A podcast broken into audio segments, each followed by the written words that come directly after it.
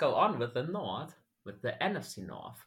Damit herzlich willkommen, Servus und habe die Ehre zur zweiten Preview-Folge für die Divisions vom Who That Germany Talk. Ich bin unverkennbar der Bene und an meiner Seite, wie soll es sich anders sein, zuerst einmal der Jules, die Haltung nach Österreich steht. Jules, diesmal steht sie wieder wirklich, weil äh, unser Urlaub vorbei.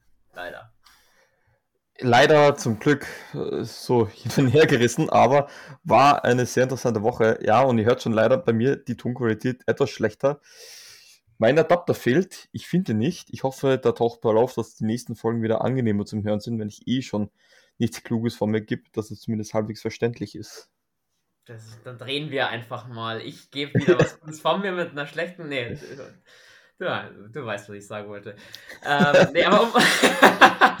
das, geht, das geht schon wieder gut los. Ich bin diesmal, ich bin, ich bin echt nüchtern. ja, das ist noch ähm, ungewohnt. Das ist echt noch ungewohnt, tatsächlich. Aber gut, um uns beide soll es heute nicht gehen. Da soll sich viel anders mehr ein bisschen im, im Mittelpunkt stehen. Für die Leute, die letztes Jahr schon aufmerksam zugehört haben, ist er nicht unbekannt, nämlich Sebastian von Packers Germany ist wieder mit dabei. Sebastian, grüß dich. Ja, hallo, danke auch für die Wiedereinladung dieses Jahr. Äh, ich bin gerne wieder in der NFC North Folge mit dabei. Ja, also letztes Jahr war es ein gutes Omen. Gerade dann gegen euch den Auftaktsieg, deswegen äh, gerne wieder. Sebastian, für die, die dich nicht kennen und für die, die Packers Germany auch nicht wirklich kennen, magst du schnell zwei, drei Worte oder Sätze dazu sagen, was ihr so macht, wer du so bist und so weiter und so fort? Ja, genau. Also Packers Germany ist mittlerweile so ein eingetragener Verein mit, ich glaube, heute stand 326 Mitgliedern, wenn ich das richtig mitgekriegt habe. Ähm, ja, äh, ansonsten gibt es auch eine klassische Homepage. Wir haben einen wöchentlichen Podcast. Während der Saison ist er, kommen da zwei Stück pro Woche raus. Es gibt Artikel bei uns und das übliche Social Media Gedöns, was man sonst so findet, Twitter, Instagram und Krimskrams wir kümmern uns eigentlich quasi um alles, was die Packers angeht, Draft, Free Agency. Ähm, ja, haben da auch einen entsprechenden Discord-Server, wo man dann diskutieren kann über alles Mögliche, über die NFL, über die Packers, über ja, das berühmte Sonstige, ne, Fußball. ähm, genau. Ja, und zu mir selber, ja, äh, lange schon Football interessiert. Äh, ich war in den USA, habe damals ein Auslandssemester verbracht an der UC Davis, ähm, bin dann zu den Carl Bears gefahren, deswegen bin ich großer California UC Berkeley Anhänger. Ja, ich habe wahrscheinlich ein Spiel von Aaron Rodgers gesehen, aber der saß auf der Bank und ich wusste nicht, wer der Mann ist, weil ich war mein erstes Footballspiel und mein zweites vielleicht. Äh, ja, er war nicht bekannt, ich habe keine Ahnung, wer das war. Wahrscheinlich habe ich ihn damals schon gesehen. Hat mit meiner Zuneigung zu den Packers aber nichts zu tun. Da kam ich dazu als Brett Favre. Ähm, ja, ja, äh, Under Center war, wie es so schön heißt. Genau. Ansonsten, ja, Football gucke ich quasi seit 15, ja, bald 20 Jahren. Man, man könnte fast meinen, dass du quasi Aaron, Aaron Rodgers als erster erkannt hast. Hey, wollte ich gerade sagen, ich würde das äh, Sebastian Stelle voll so verkaufen. Ich habe ihn zuerst entdeckt. ganz, ganz, ganz, ehrlich, nein. Also der, der Quarterback war damals Robertson äh, bei den äh, Cal Bears und Rodgers ich habe das überhaupt nicht wahrgenommen. Das ist, das ist eine, also im College sind ja meistens so 80 bis 100 Spieler im Roster. Äh, das war für mich völliges Neuland. Damals hat man sich in Deutschland um Football ja nicht so gekümmert. Ich hatte keine Ahnung, bin darüber. Hab dann vielleicht auch mal in der Sportbild oder so, ne, da gab es mal so einen schönen NFL-Artikel, wie man ihn damals vielleicht gelesen hatte. Ähm, und äh, ja, im Nachhinein kann ich sagen, okay, der muss damals auf der Bank gesessen haben, aber das ist auch alles, was dazu weiß. Und ähm, Rogers selber war ja kein, kein Star an der Uni, der als Star geholt wurde. Also heutzutage gibt es ja diese Recruitments, wo man dann sagt, ah, das ist ein Five-Star-Recruit, so super, und das ist ein Four-Star-Recruit und wurden in so Klassen eingeteilt, wenn das gab es damals nicht. Und Rogers musste mehr oder minder so als, ja, heutzutage würde man sagen, als Walk-on sich qualifizieren überhaupt, um an, an die, in diesen Kader reinzukommen. Also war nicht absehbar, dass da irgendwie ein Topstar auf der Bank sitzt. Aber ist ja auch keine Seltenheit, dass es immer wirklich Walk-on war es ja nicht, aber immer so eine Art, diese, diese wirklich, die keine Aufmerksamkeit oder wenig Aufmerksamkeit bekommen, eigentlich, wenn sie von der Highschool ins College gehen, ähm, dass die dann eigentlich so brillieren. Mein, mein Lieblingsbeispiel ist immer Jerry Rice. Jerry Rice hat an der FCS College Football gespielt, also in der zweiten Klasse, in der zweiten Liga, wenn man es mal ganz simpel ausdrückt. Das beste Niveau ist das FBS-Niveau. Und Jerry Rice war auf FCS unterwegs und zwar nicht, weil er es gewollt hat, sondern einfach nur, weil keine Angebote von großen Unis damals reinkamen. Und das war damals noch sehr anders, als es heutzutage ist mit diesen ganzen Recruitments. Interessante Einblicke auf jeden Fall. Ähm, für alle, die grüne Tendenzen haben, die wir uns zuhören, gerne eben auch mal bei Packers Germany vorbeischauen. Ich kann es nur empfehlen. Macht eine gute Arbeit, das muss man euch lassen. Aber bevor wir mit den Packers starten, würde ich sagen, die kommen wieder zum Schluss. Das Beste kommt zum Schluss. Starten wir mit, ich will nicht, ja, für mich irgendwie auch so Sorgenkinder seit Jahren mit den Minnesota Vikings. Ähm, ein Team, was mich seit 2017 mit verfolgt, weil es das erste Saints-Spiel war, was ich wirklich aktiv dann auch verfolgt habe und so auch zum Fan wurde. Äh, weil man damals ja grandios verloren hat, jeder kennt. Ähm, seitdem die Vikings verfolgt habe, weil ich Mike Zimmer sehr sympathisch fand oder immer noch finde. Naja, wie schaut es jetzt aus? Mike Zimmer ist nicht mehr da. Die Vikings stehen gefühlt mal wieder irgendwie bei Null. Also eine Art Neustart, das ist ein neuer Headcoach da, ein neuer Coaching-Staff. Jetzt ist nur die Frage, kommt damit auch das neue Glück? Ähm, dass neue Impulse damit reinkommen werden, ist auf jeden Fall klar. Aber wie sind jetzt die Voraussetzungen, um dieses in Anführungsstrichen Niemandsland der NFL zu verlassen? Sind die Voraussetzungen schon gegeben, dass man dieses Jahr wieder auf die Playoffs schielen darf oder sogar auch auf den Division-Sieg? Wo wird man die Vikings sehen? Jules, da gleich mal die Frage vorweg.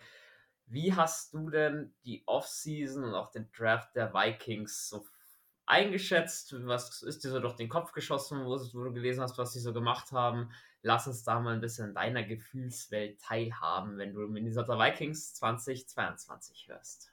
Mm, was ich das sehr interessant gefunden habe, war, dass ihm halt mit Mike Zimmer absolut defensive-minded ähm, Head Coach äh, fanden war, aber sie eigentlich eine sehr explosive Offense hatte. Kirk Cousins, Kirk Cousins, ich lass, das können wir dann eh später noch näher betrachten. Du hast mit Justin Jefferson und Alan Thielen ein so unglaublich dynamisches äh, Wide Receiver Duo.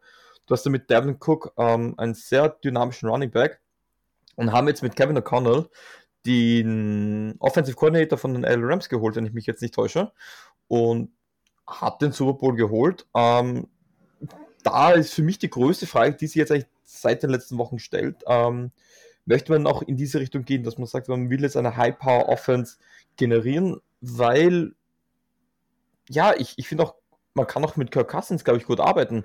Er ist jetzt keiner, der gute Receiver zu grandiosen macht, also er braucht schon das äh, gewisse Talent.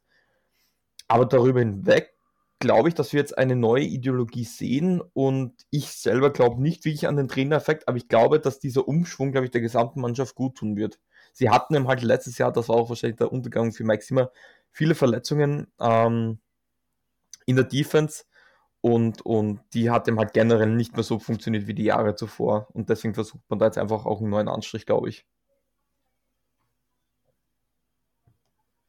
Ja, ich kann, äh, ich, ich, kann, ich kann das grundsätzlich unterstreichen, was du gesagt hast.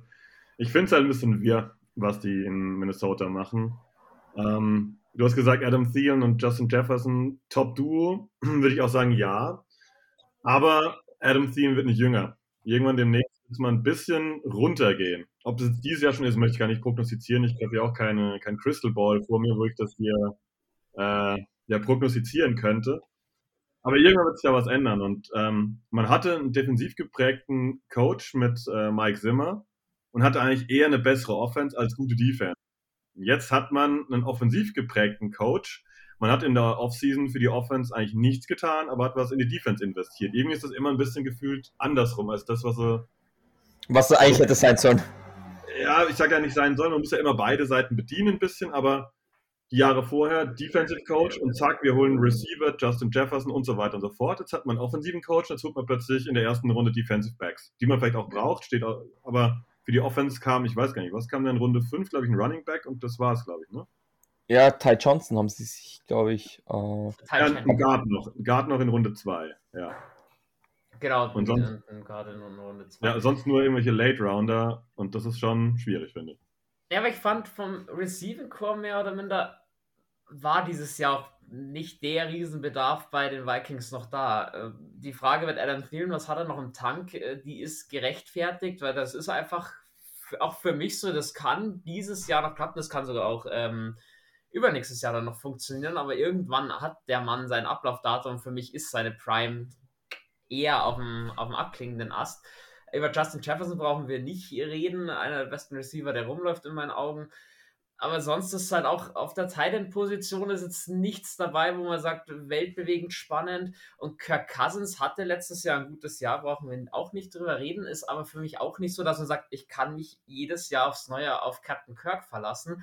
Und mit Cook ist es so, klar, Top 5 Running Back, da in die Diskussion gehört er mit rein. Aber wie fit kann er denn bleiben? Ist bei Running Backs auch immer so ein bisschen die Gefahr da.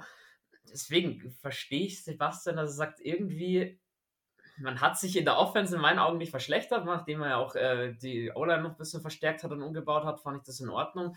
Aber für mich ist das halt auch keine Top 10 Offense, die die Vikings da gerade stellen. Ja, ähm, zu Thielen ganz kurz. Ähm, es gab ja, also man hat das alle gesehen, er war angeschlagen, hatte eine Knöchelverletzung, hat damit auch durchgespielt, hat und mit der auch gelitten. Ich glaube, Knöchel war es. Ähm, wir wissen die Berichte zur Offseason, da werden immer die Spieler hochgehabt und ja, Shape of his life und so, aber es gibt Berichte, dass er sagt, er fühlt sich sehr gut, Verletzung ist komplett ausgeheilt, fühlt sich fit, fühlt sich so gut wie noch nie zuvor, wissen, was das heißt, aber ja, auch er hat irgendwann mal ein Ablaufdatum und es wird bald kommen. Aber ja, es ist eigentlich interessant, man könnte fast argumentieren, sie sind, sie draften immer der Ideologie bisschen hinterher. Dass man sagt, man hat jetzt einen Defensive-Minded Headcoach oder dem ist eigentlich eher immer nur in die Offense investiert worden. Jetzt, wo ein Offensive-Minded Headcoach ist, quasi macht man das, was man zur Zeit von Mike Zimmer vielleicht sich erwartet hat. Aber ist ja auch nicht schlecht, wenn man eine gute Offense hat. Und dann hat man zumindest ein Problem weniger. Ja gut, in meinen Augen hast du in die Defense äh, investieren müssen, aber da kommen wir gleich dazu. Da wird ich Sebastian jetzt nicht noch ins Wort fallen für seinen letzten Offensive Take. Alles gut. Ähm, ich finde, dass sie an gewissen Positionen super schmal besetzt sind. Letztes Jahr haben sie ja den Titan Tyler Conklin, der ist mittlerweile weg. Irv Smith wird wahrscheinlich wieder da sein und spielen. Und ähm, ja, aber danach auf Titan ist halt eigentlich jetzt nichts da. Ja, also die, die Kollegen hinten dran sind Ben Ellison, Johnny Munt, Zach Davidson und der Drafty, ich glaube Nick Muse heißt der. Ja, kann alles oder nichts sein. Wir wissen immer, ja, ein undrafted Free Agent kann einschlagen wie eine Bombe, ähm, funktioniert. Drauf wetten ist halt immer eine andere Sache. Also wenn Earth Mister was hätte, dann wird er halt da Titan potenziell schon ein sehr großes Loch sein. Und es ist halt, Kirk Cousins ist von seiner Spielart her in gewissem Sinne ein bisschen eingeschränkt. Ja, die O-Line, man hat einen Guard geholt, das war es aber auch. Die O-Line bleibt meiner Meinung nach weiterhin unter Durchschnitt, deutlich unter Durchschnitt. Ähm, Darisaw als Left Tackle ist gut, finde ich. Alles andere super wackelig. Und äh, ich weiß ja nicht, was die da jetzt Neues mit dem Offensive Coordinator anbieten wollen. Dass da jetzt äh, ja aus dieser guten Offense vielleicht dann doch noch ein bisschen mehr rausgeholt werden kann. Ich glaube, man wird den, den, Status quo halten können, weil Justin Jefferson ist da, Dalvin Cook ist da, Kirk Cousins, wie ihr schon erwähnt habt, ist, ich nenne es mal funktional. Ja, wenn du dem was gibst, was er spielen kann, dann kann er das auch solide runterspielen.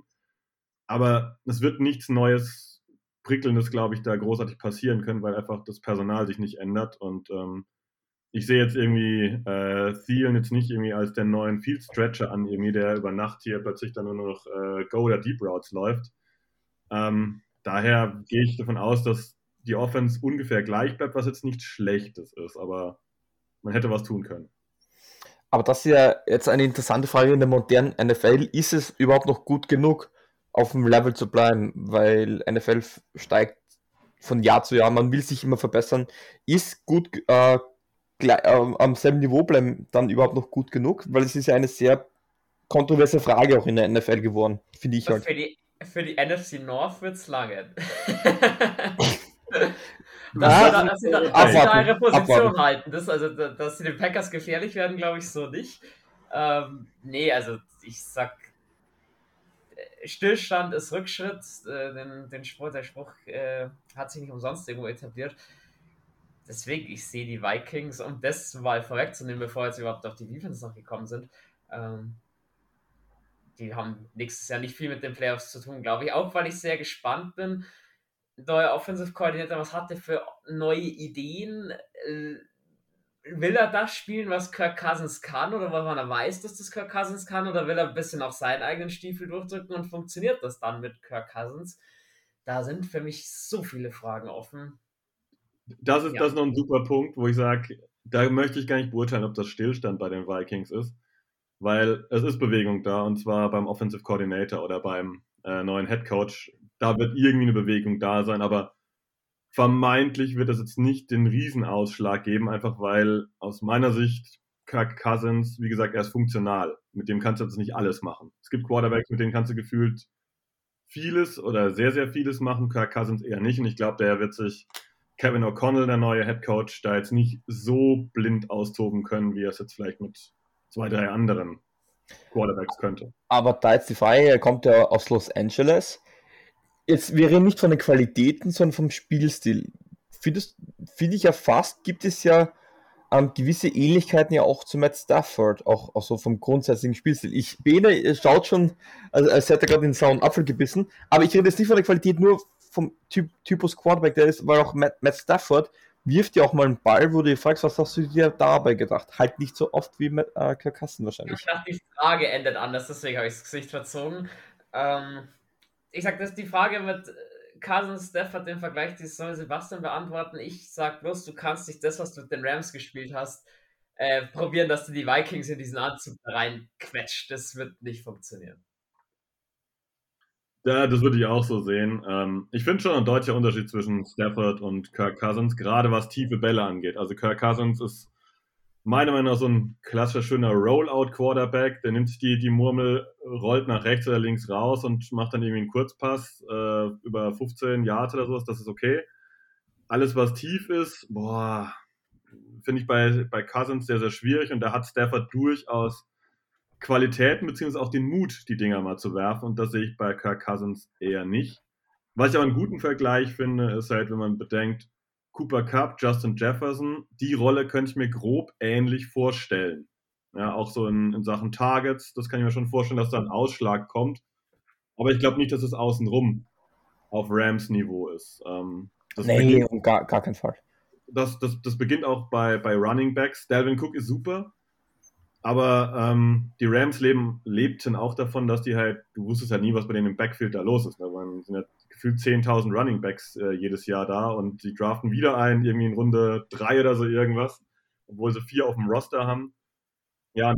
ja die ganz große Lösung haben halt die Rams, finde ich, nicht auf ja. Running Back. Aber gut, auf die Rams wollen wir jetzt gar nicht so, so tief eingehen. Ja, genau. Also ich, ich glaube, dass, dass das bei den Vikings Stillstand plus ist vielleicht. Vielleicht ist ein bisschen was drin, aber ich sehe keinen großen Change, wie du gesagt hast schon. Ein Change gab es allerdings in der Defense. Und da muss man eben sagen, ich glaube, wir haben jetzt die Offense schon gesagt, es ist eine okaye Offense, es ist eine, vielleicht auch eine gute Offense, mehr auch nicht. Die Defense, da habe ich sehr, sehr viel mehr Bauchschmerzen. Ich glaube auch, dass die Vikings durch die Defense sehr viel mehr Spiele verlieren werden als über die Offense.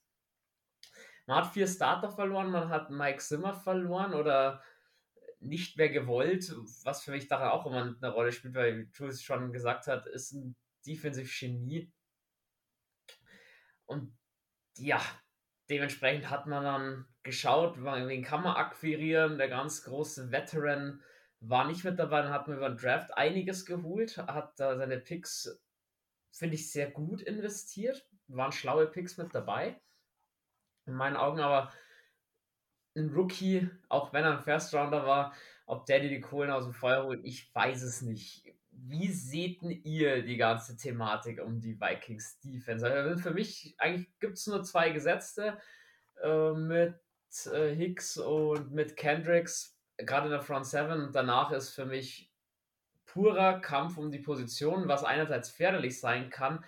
Andererseits könnte es auch sagen, dass vielleicht auch einfach die Qualität nicht so da ist, wie man es bräuchte. Um, ähm, ganz kurz, ich habe mir eine Notiz eigentlich aufgeschrieben zur Offense. Eine einzige und ich habe sie natürlich nicht gesagt. Was ich noch sagen wollte zu Kevin O'Connell. Um, ähm, er war schon 2017 war er der Quarterback Coach von Kirk Cousins, damals noch bei den damals noch bei den Washington Redskins, wie es geheißen haben. Ähm, das will ich nur anhängen, das, auf das möchte ich nämlich auch dann noch schauen, ob das gewisse Vorteile auch in der Chemie aufbaut über die Saison. Aber zu Defense, ähm, ja, es ist wirklich so ein bisschen Dumpsterfire.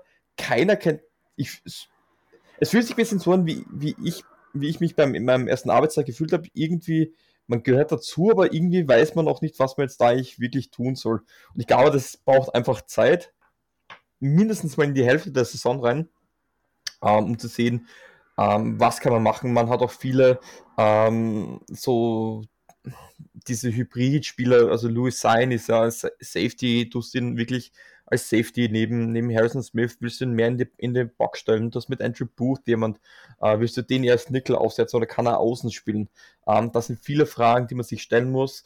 Ähm, es, man muss arbeiten, aber ich finde, Talent und Potenzial hat dieser Roster auf der Defense auf jeden Fall. Vor allem, sie haben auch ein paar interessante Picks ähm, geholt, eben halt in der Defense. Allen voran natürlich Louis Sein und Andrew Booth, ähm, weil diese Secondary hat es auch wirklich nötig. Wenn man ein Shooter spielt, gerade noch so gegen die Detroit Lions, ah nee, das waren die Ravens, aber wenn man, aber eben halt diese High-Scoring-Games, war ja gegen die Lions nichts anderes. Ähm, wenn du da erwartest, dass der Kirk Cousins jedes Mal 40 Punkte liefert, dann wird es eine verdammt lange Saison, glaube ich. Ja, war schon ganz gut zusammengefasst, glaube ich. Ich finde auch, wie in der Offense, ist es ähm, ein Two-Headed Monster, ähm, aber jetzt nicht im positiven Sinn. Es wird, es, wird halt, es wird halt viel in die Defense oder in Defense Backfield investiert. Ihr habt schon erwähnt, Louis äh, Sign, den äh, ja, Safety, Corner, Slot, was auch immer, Hybrid. Ähm, ja, Patrick Peterson ist immer noch da oder es ist ein Routinier, der da ist, Harrison Smith, aber die, die zwei werden nicht jünger. Man hat ein bisschen was investiert, aber es ist ein unklares Backfield und nach vorne wird es halt auch schwierig in Sachen Krankenakte. Von den Packers kam ja Darius Smith rüber, der hat quasi die ganze letzte Saison ver, verletzt verpasst. Hauptsächlich wegen Rücken. Ähm, wir kennen alle diese Thematik. Rücken ist sowas, was, wenn es mal hast, kriegst du es gefühlt nicht mehr ganz weg. Ja, also alle, die so mal Rücken hatten, die haben doch regelmäßig da so ein Zipperlein. Auch Delvin Tomlinson, vorne Daniel Hunter, die werden alle nicht jünger, genau wie Eric Kendricks. Jordan Hicks als Neuzugang ist jetzt auch nicht äh, frisch und quick. Also, ich sag mal, die Front Seven ist eher alt und ein bisschen washed, würde ich sagen. Die sind schon ein bisschen halb durch. Können nochmal eine gute Saison abliefern, möglich. Aber, Aber nichts Langfristiges. Ja, genau, nichts langfristig. Mir würde mich wundern, wenn da während der Saison vielleicht mal das andere größere Loch entsteht, weil dann doch drei, viermal ausfallen, vielleicht auch länger sogar. Und Defensive Backfield ist eine Mischung aus Leuten, die ein bisschen Talent haben auf jeden Fall. Andrew Booth mochte ich sehr, aber der ist halt erstmal ja, mindestens angeschlagen, wenn nicht äh, sogar Teil der Saison raus. Also ich erwarte von der Defense eigentlich nicht so viel nächstes Jahr, muss ich sagen. Ich glaube, wir werden punktuelle Highlights sehen, wenn Smith vielleicht fit ist, äh, wenn äh, Daniel Hunter auch ein gutes Spiel hat, dass da mal ein richtiger Rums kommt, irgendein Spiel mit richtig schön vielen Sex, aber so im Schnitt würde ich sagen, sehe ich die da deutlich wackelig, einfach weil ähm, es ist unbalanciert. Äh, die Krankheitsgeschichten sind immer ein Thema. Ja, ich glaube, das ist eine broken Defense. Ja, es ist so ein bisschen zwei Gesichter, die ich bei den Vikings generell sehe. Zum anderen Teil hast du wirklich junge Kräfte, frisches Talent. Und auf der anderen Seite eben Spieler, die ihre Prime gerade eher verlassen das kann, wenn alles super schnell zusammenfindet, dieses Jahr definitiv noch reichen. Aber für die nächsten zwei, drei Jahre, da wird irgendwann der größere Umbruch kommen. Also gerade die Defensive Back-Gruppe, was jetzt geholt wurde, da steht die Prime dann eher noch bevor, weil es natürlich für, für Peterson jetzt nicht gilt. Bin ich wirklich gespannt, was da kommt. Ich habe kein, kein gutes Gefühl, muss ich ehrlich sagen. Deswegen fazitmäßig ich habe den Cousins-Vertrag so nicht verstanden, dass sich da einiges an Flexibilität genommen hat. Offensive ist in Ordnung, defensiv sind es dann doch noch mehr Fragezeichen als in der Offense. Deswegen Platz 2 in der Division, das denke ich, ist, das kann man auf jeden Fall erreichen. Playoffs wird es für eine Wildcard, denke ich, nicht reichen. Ich hau da mal noch was raus. Ich glaube, die haben mit Kirk Cousins verlängert, weil sie sich ad hoc jetzt zu gut sehen, selber, um wirklich in Competition zu sein für einen Franchise-Quarterback, den man vielleicht direkt bezeichnen könnte, also für irgendjemand, den man, ich sag mal, grob Top 10 pickt. Dafür sehen sie sich mit Justin Jefferson und ein paar anderen Leuten zu gut. Die haben, glaube ich, keinen Bock auf äh, Entlassung. Das heißt, die könnten ja den sagen, okay, Daniel Hunter und Co., die entlassen wir einfach, wenn wir keinen Trade-Partner finden und so, den Weg gibt es auch. Darauf haben die keinen Bock. Und ich glaube, deswegen sagen die, okay, wir haben einen Head Coach, der kennt Kirk Cousins und dann ziehen wir einfach jetzt noch die nächsten, ich sag mal, zwei, drei Jahre mit dem Gespann durch und müssen dann vielleicht ein Reset machen. Und ich glaube, das ist so denen ihre Gedankenwelt, weil wir fragen uns ja alle so ein bisschen außenrum, die sind weder Fisch noch Fleisch, wie man so schön sagt. Warum machen die das eigentlich? Warum biegen die nicht mal nach links ab oder nach rechts oder entscheiden sich für Variante A oder B? Warum ist es dieses Mittelding? Und ich glaube, die, die haben sich, irgendwo ist es ja positiv, Justin Jefferson gezogen zu haben, weil die sind in dieser Position, ja, den haben wir jetzt und mit dem können wir jetzt nicht äh, auf seinem Rookie-Deal hier ähm, drei Jahre Rebuild noch durchziehen. Dazu haben sie vielleicht nicht den Mumm, vielleicht gibt es auch intern Druck, dass es nicht gewollt ist vom Owner, was auch immer. Da gibt es ja auch verschiedene Komponenten, die wir so gar nicht beurteilen können. Und ich glaube, daran, ich möchte sagen, scheitern die, aber da, damit, das ist der Struggle von denen, dass die einfach ähm, sagen, wir kommen an sowas eigentlich nicht ran, außer durch Zufall, einen Quarterback und dann, na gut, dann fahren wir lieber mit Kirk Cousins, bevor wir in die Carolina Panthers Taktik einsteigen und auf Darnold, Mayfield und äh, Matt Corral anfangen, Pfeile zu werfen. Ähm, ich, ich, ich, es klingt so ungut, wenn man sagt, es klingt einfach falsch, aber Kirk Cousins hat letztes Jahr eigentlich gut gespielt. Natürlich, er hatte die Waffe und die braucht auch. Aber der Typ hatte 33 Touchdowns auf 7 Interceptions, eine Completion Percentage von über 66 Prozent. Das ist jetzt vielleicht nicht direkt MVP-Niveau, aber das war eigentlich schon grundsolide. Es klingt einfach nur, ich glaube, bei jedem anderen Quarterback sagst du, das war eine mega gute Saison. Bei Kirk Cousins ist es halt immer Kirk Cousins und dieser, bittere, fade Beigeschmack, den man dazu hat. Ich glaube, der, der, dein Punkt finde ich gut. Weil ich glaube, das Problem ist, was, was die meisten haben, und jetzt ich beispielsweise auch, das ist das obere Level von Kirk Cousins. Da geht nichts mehr drüber. Also wir können drüber reden, ob der dann statt 33 nächstes Jahr 34 Touchdowns hat. Ne? So ein, zwei mehr geht, ne? easy. Aber das ist halt wirklich so, der hat quasi, der war am, am, am Deckel vom Kochtopf, war der oben dran. Da Ende jetzt. Und das kann quasi nur abwärts gehen mit ihm. Er kann es halten, dann ist alles okay, dann spielen sie so wie letztes Jahr, wird schlechter, haben sie ein Problem. Und ich glaube, das ist so die Thematik bei Cousins, weil eigentlich, wenn man Quarterback hat, einen Jungen, dann wünscht man sich doch, man muss ehrlich sein, man, ihr seid Saints-Fan, dann wünscht man sich doch so eine Karriere wie Drew Brees. Man er wünscht sich mindestens so eine Karriere wie Philip Rivers. So irgendjemand, der wirklich da ist und sagt, ich bin hier, ich sag mal, für 15 Jahre und ich manifestiere das Ding hier auf Quarterback und ähm, ich greife mal irgendwelche Franchise-Records an und was ist der Geier.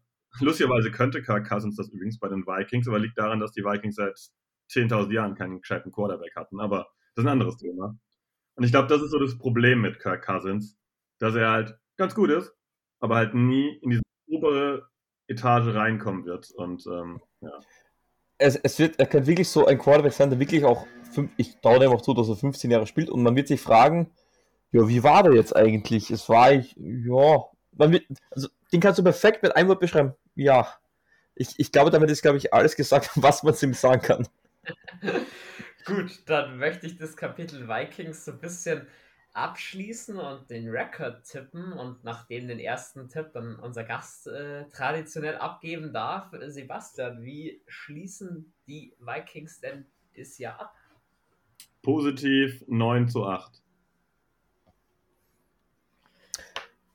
Gut.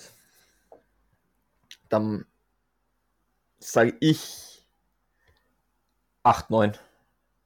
Knapp negativ. Um es komplett Konträres zu sagen. Uh, um einen bisschen anderen Tipp zu nehmen, ich sehe sie negativ, eine Spur deutlicher als Jules bei 7-10. Ich mir sind da einfach zu viele Fragezeichen und deswegen auch die schöne Überleitung. Auch Fragezeichen gibt es beim nächsten Team auch. Die gibt es eigentlich in der ganzen, die ganze Division eigentlich bloß aus Fragezeichen. Die Detroit Lions. Da hat sich bei mir die Frage gestellt, angriffslustig.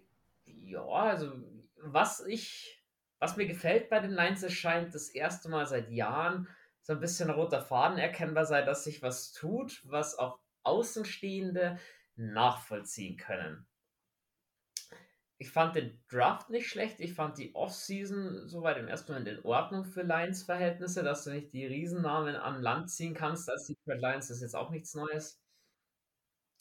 Dieses Gefühl, die ganzen Umstrukturierungen, die sie vorgenommen haben auf den verschiedenen Positionen, auch im Front Office, tragen langsam Früchte. Ähm, auch aus deutscher Sicht da interessant mit Amran St. Brown. Sebastian, was kann man denn von den Lions nächstes Jahr schon erwarten? Kann man denn überhaupt schon was erwarten? Kann man denn eventuell sich sogar mit den Vikings um Platz 2 in der Division streiten oder sogar Platz 1 mit den Packers? Oder muss man da auch noch sagen, die brauchen vielleicht doch ein bisschen mehr Zeit, als die Bengals das gebraucht haben? Also aus meiner Sicht äh, sind das Team Nummer 2 in der Division. Ähm, ich stehe da vielleicht alleine da, aber ich mag, was sie tun. Grundsätzlich, ich finde das äh, ordentlich. Ja, ob das jetzt direkt super funktioniert, wir wissen alle, NFL, enge Spiele, da reicht mal ein Kicker, der mal eins verschießt oder sonst irgendwas, aber. Oder 66 Yards trifft. Ja, genau, ja. Also da, da, sind einfach Sachen möglich, die so ein Rekord auch ein bisschen vielleicht ungünstiger oder auch mal positiver kippen lassen können, als er vielleicht sein sollte. Aber grundsätzlich finde ich, sind die auf dem richtigen Weg, machen vieles richtig. Ich finde auch gut, dass sie dieses Jahr aus meiner Sicht keinen Panik-Move gemacht haben und jetzt noch irgendwie Jared Goff rausgeworfen haben, nur weil ist okay, hat letztes Jahr einigermaßen funktioniert, hat am Ende sich ein bisschen eingegroovt, sage ich mal, und ähm, gibt keine bessere Option dieses Jahr. Okay, mach mal weiter so.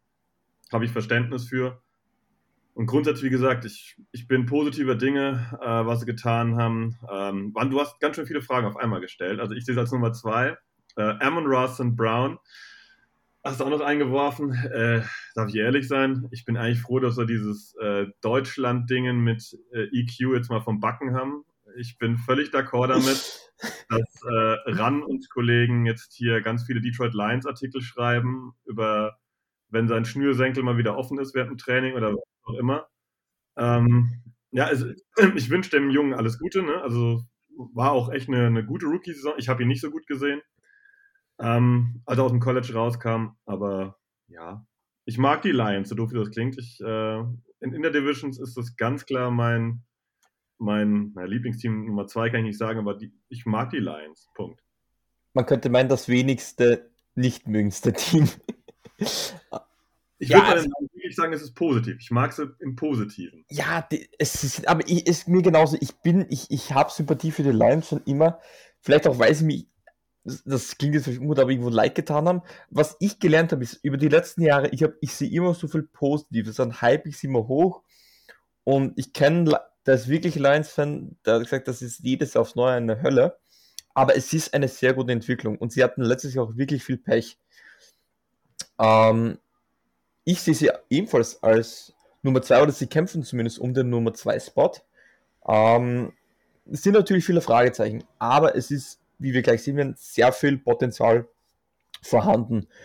Ähm, wo ich noch so ein bisschen Kopfschmerzen, Bauchweh habe, ist bei Dan Campbell äh, Saints Titan Coach. Ich liebe seinen Charakter. Er ist der beste Motivator und wahrscheinlich auch so ein Typ, den du momentan in, in, einer, in einem Footballteam wie Detroit brauchst. Du brauchst so jemanden, glaube ich, mit Charakter. Ähm, was mir aber aufgefallen ist, dass sie sehr aggressiv waren und für mich teilweise schon zu aggressiv. Das muss man, das ist, ist halt wahrscheinlich auch eine Frage der Ideologie. Ich bin da doch ein bisschen ähm, konservativer aufgebaut und ich glaube, möchte man nächstes Jahr auch paar Spiele mehr gewinnen, muss man auch einmal vom Gaspedal runtergehen, glaube ich. Sagen ja tatsächlich sehr viele, dass Dan Campbell so ein bisschen der Jürgen Klinsmann der Head Coaches ist. Gute Motivieren, eine gute Einstellung hat, aber dass es Fachwissen wohl oder auch eben, wenn es dann um die technischen Feinheiten geht, dass es da wohl ein bisschen aussagt, das kann ich nicht beurteilen. Was mir aufgefallen ist, wie du schon gesagt hast, Jules, sehr aggressiv, zum Teil waren Calls dabei, die ich auch beim zweiten oder dritten Mal überlegen oder wo wir darüber diskutiert haben, nicht verstehen kann. Screen by Third Down. Und deswegen ist es einerseits Dan Campbell, andererseits will ich euch gerne die Frage stellen, weil Jared Goff ja auch schon angesprochen wurde. Wen hättet ihr denn jetzt gerade lieber im Team Jared Goff oder Kirk Cousins? Muss man wohl anhand ähm, gemäß des Vertrages auch sehen, glaube ich, oder? Weil ich glaube. Ja, Jared Goff, hat auch einen fetten Vertrag. Der ist zwar ein paar Millionen billiger als Cousins, aber billig ist jetzt Jared Goff auch nicht. das ist für einen Cal Bear-Fan gar keine Frage, wenn ich lieber im Team hätte. Jared Goff. Hm.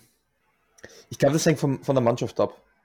Wenn ein bisschen Talent vorhanden ist, ähm, würde ich lieber Kirk Cousin haben. Ich glaube, der kann mit sehr guten Spielern gut aussehen. Wenn du wirklich ich will, ich will erinnern, dass. Jared Goff mit sehr guten Spielern und einem sehr guten Head Coach oder generell Coaching-Team im Super Bowl stand. Nur so.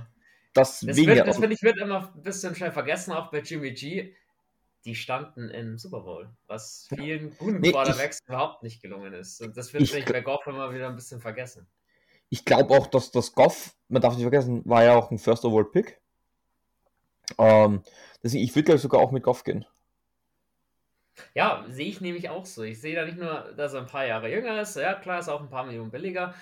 Und ich glaube auch mit dem richtigen Trainer oder auch mit dem richtigen Koordinator, dass man das Jared Goff mit den Waffen, die er jetzt zur Verfügung gestellt bekommen hat, dass man da schon ein bisschen mehr rauskitzeln kann. Also ich finde die Aussage von euch beiden interessant, dass sie durchaus die Nummer 2 in der Division sind.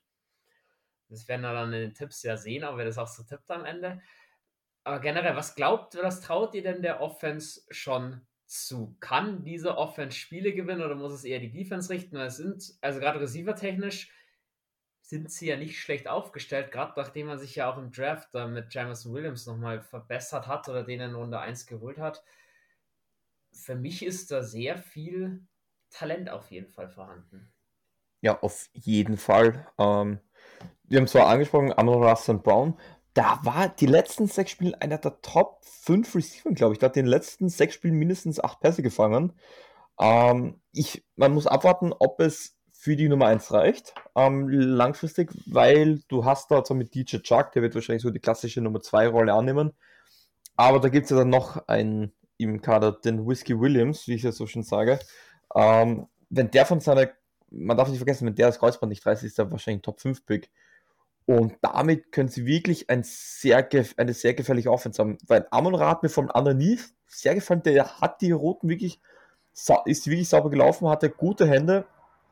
Ähm, und wenn du dann vor allem gegen Zone spielen musst, tut dem halt so ein Receiver extrem gut. Und wenn du dann eben halt einen äh, Jameson Williams hast, der, der äh, dir da over top gehen kann, weil wir wissen, dass der die tiefen Roten laufen kann, ähm, glaube ich, ist da, glaube ich, in der Passing Offense viel, äh, viel Wind drinnen. Und dass DJ Hawkinson auch ein Top 5 Titan sein kann, ich glaube, das, das hat er auch schon gezeigt.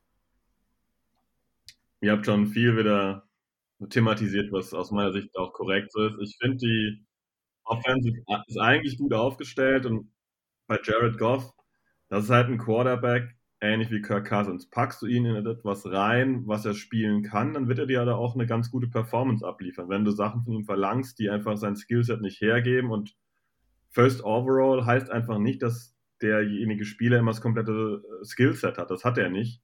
Und ähm, das ist immer das Problem mit diesen Erwartungen. Ja, dass, ähm, diese, ihr als Saints und ich als Packer, wir sind im gelobten Land gewesen mit Quarterbacks, die äh, sehr viel ganz einfach machen konnten. Die konnten kurz wie lang werfen, die konnten tief werfen, die haben das Feld gesehen, die könnten dann, die konnten den ersten Read nehmen, die konnten auch den elften Read nehmen, gefühlt, sage ich mal überspitzt.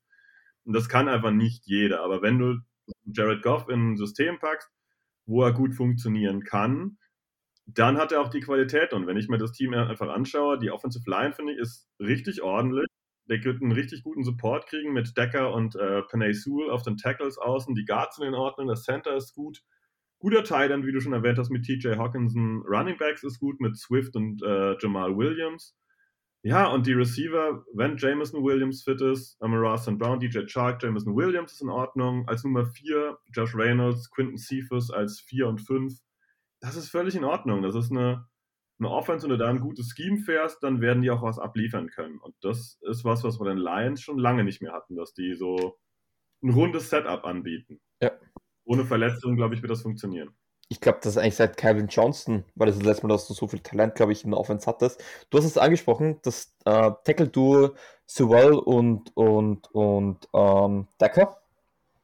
Da, man muss ja sagen, zum Ende hin haben ja die Lines besser gewirkt. Und ein Grund, glaube ich, waren ihm halt auch die Tackles, weil Sewell, der hatte jetzt nicht den besten Start in der Saison, da war er eher ähm, jetzt der, der Tackle von den, von den Chargers, wo mir jetzt der Name nicht gerade einfällt, ähm, der da die Show gestohlen hat als Rookie. Aber der ist ja dann auch zum Ende hin, hat er wirklich gezeigt, was er kann, wieso er als Nummer 1 äh, Tackle gegangen ist letztes Jahr. Und Taylor Decker, der war verletzt, hat, glaube ich, die ersten neun Wochen nicht gespielt. Und ich, ich traue den auch zu, das beste Tackle-Duo zu sein. Da ist so viel Talent hinter. Und wenn die funktionieren, wenn die fit bleiben vor allem, und wir haben gesagt, du hast auch mit Ragnar einen sehr soliden Center, die Interior an sich ist gut, man hat es gesehen, wenn sie mal laufen wollten, ist es äh, mit beiden äh, Running Backs sehr gut gegangen. Und das ist genau das, was, was du als Jared Goff brauchst. Die, die Ole muss schützen und Leute haben, die die Kugel fangen können. Und sie haben beides da. Und wenn man da jetzt eine gute Offense generieren kann, es muss nichts komplizierter sein. Mach einfach die einfachen Sachen gut, ist das schon sehr viel wert in der NFL. Weil dann hast du einen Jameson Williams, der dir auch die tiefe Kugel fängt. Du kannst einen Amon Ross und Brown aufs Feld stellen, zusammen mit TJ Hawkinson, der dann in einem Spiel auch zehnmal die Kugel fängt. Der Andrew Swift ist auch sehr gut im Passing Game, hat mir sehr gefallen im Passing Game. Dann hast du ihm halt mit einem anderen, mit Williams einen, der da ähm, die Kugel am Boden noch gut bewegen kann, also auch ein sehr solides Tandem. Da ist wirklich schon sehr viel, ähm, das, das Hoffnung macht. Und Hoffnung ist, glaube ich, das, was die Lions wirklich gebrauchen könnten momentan. Du hast es, glaube ich, sehr lange ausgedrückt und richtig. Ich sage es in einem kurzen Satz. Ich habe das Gefühl, offensiv können die konstant die Chains bewegen. Punkt. Ja, vielfältig. Und das haben sie seit Jahren nicht gekonnt. Seit Jahren war immer eine Komponente gut. Calvin Johnson war damals gefühlt das einzige Target. Zwischendrin war es dann mal Kenny Golladay oder was auch immer. Jetzt haben sie ein breites Setup und das ist aus meiner Sicht eine super Basis, um offensiv potent zu sein und diese Ketten quasi die ganze Zeit nach vorne zu bewegen. Auf jeden Fall hat für mich Dan Campbell dieses Jahr schon wesentlich mehr Druck, dass die Offense halbwegs funktioniert. Wie ich es gesagt habe, es ist in meinen Augen da oder sind die Möglichkeiten da, dass man die Pille ordentlich bewegt. Und wenn sie das nicht hinbekommen, dann glaube ich, wird das nächste schon der Head Coach angezielt werden, so blöd wie es klingt. Aber das Front Office hat in meinen Augen in der Offense ihre Hausaufgaben erstmal recht ordentlich gemacht.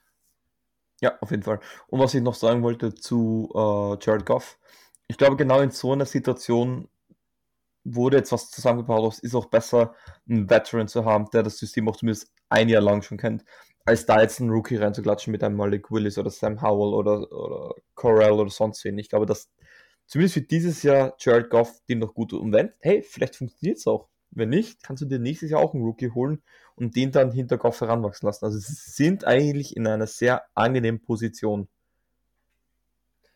Gut, dann wollen wir uns doch mal die Defense der Lions anschauen. Da natürlich äh, Nummer 2 Overall Pick Aiden Hutchinson, auf den schaut doch jeder, oder Jules? Ja, muss er. Ist, ist auch eine geile Story. Ähm, wir Michigan am College, College gewesen, vielleicht nicht mein Lieblingscollege, also zumindest nicht in Michigan, aber natürlich der Local Hero ist zurück. Ich glaube, das kann schon so einen Unterschied machen. Natürlich, hätten sie jetzt äh, Trevor Walker holen, wären sie auch glücklich gewesen, aber Jersey Sales und so die ganzen Sachen gehen bei Aiden Hutchinson automatisch höher, weil das ist der Typ, den wollen sie haben, der will dort sein, der will ein Gamechanger sein und Pass Rush war okay, äh, durch, äh, war jetzt keine komplette Katastrophe, wird er da natürlich aussurfen. Was ich mir eher vorstellen kann, er wird eher, glaube ich, das Secondary ähm, unterstützen, weil wenn der Quarterback dann vielleicht doch die eine Zehntelsekunde mal früher werfen muss, ist vielleicht der Cornerback noch eine Zehntelsekunde, äh, muss er nicht eine Zehntelsekunde noch länger am, am Receiver dran sein und das kann denen sehr helfen, weil die Secondary hat ihre Probleme. Jeff Okuda, man weiß es noch immer nicht, ähm, hatte ja äh, katastrophale Rookie-Saison. Man hatte dann im Trainingscamp hat es ein bisschen besser ausgeschaut. Zack, Achillessehnenriss. Muss man auch hoffen, dass der gut zurückkommt. Aber ja, das, das ist so ein, so ein bisschen so ein Joey Bosa, Nick Bosa, TJ Watt-Typ für mich, der wirklich so rauskommt, der auch konstant 10 Sacks bringen kann. Und wenn du mir konstant 10 Sacks bringst, ja Halleluja, gib mir das mit Handkuss. Ja, ja, also die Defense sehe ich ähnlich wie die Offense, mittlerweile breit und gut aufgestellt. Ich sehe ich seh die äh, Defensive Backfield ein bisschen besser als du. Ich glaube, dass die mit äh, Deshaun Elliott von den Ravens einen ziemlich guten Mann äh, vom Free Agency Markt runterziehen konnten. Und der mit dem ähm, Kirby Joseph, ein Safety, äh, ich glaube in Runde 2, 3 so irgendwas gedraftet. Runde 2 einen vor uns, glaube ich, oder? ah. Ich glaube, Kirby Joseph genau vor uns. ja, hattet ihr auch Interesse, ja? Also, also ich, ich hätte ihn mir gefallen. tatsächlich sehr, sehr gewünscht in, in ja. Runde 2, aber ging genau einen, einen vor uns weg, leider. Kann, kann, ich verstehen. Also auf jeden Fall glaube ich, dass es eine, eine sehr nette Combo ist auf Safety. Tracy Walker ist, ist ein guter Safety. Deshaun Elliott hat schon NFL gespielt ähm, und in, bei den Ravens wenig spielen können, weil gute Leute vor ihm waren. Und jetzt ein talentiert mit Kirby Joseph dazu, das sehe ich eigentlich ganz ordentlich. Jeff Okuda hast du alles gesagt, ne? Da ist die Gesundheit so der Knackpunkt. Man hat sich, ähm, naja, man würde sagen, äh, versichert mit Mike Hughes. Ich würde sagen, man hat sich verunsichert mit Mike Hughes hinten dran, der ein sehr wackeliger Corner ist, aber man hat halt zumindest was getan. Aber vorne die, die, die Front Seven, die sehe ich halt schon gut. Ne? Also Aiden Hutchinson ist klar, äh, Ali McNeil von den Bears rübergefischt. Das ist äh, eine ziemlich solide Kiste. Die, die beiden Oquaras äh, laufen da rum. Das finde ich echt völlig in Ordnung. Und ich glaube, die werden offensiv wie defensiv in der Lage sein zu punkten. Also jetzt äh, nicht auf dem Scoreboard, aber einfach äh, defensiv Stops zu erzeugen. Ja, ich sehe so Mike Hughes als, als Notnagel, ähm, um mehr als, als Slot-Cornerback zu spielen, damit man sich nicht das antun muss, mit drei Linebackern im Feld zu stehen, weil ich glaube, das ist ihr größtes Sorgenkind, die Linebacker-Position, dass man da vielleicht ähm, bisschen, bisschen verschnaufen kann. Und dass Mike Hughes, wenn er mal nicht verletzt ist, wenn er mal ein, ein Jahr durchspielen kann, vielleicht geht ja noch was, weil als Erstrund, ehemaliger Erstrund-Pick habe ich sogar ähm, noch wenig gezeigt.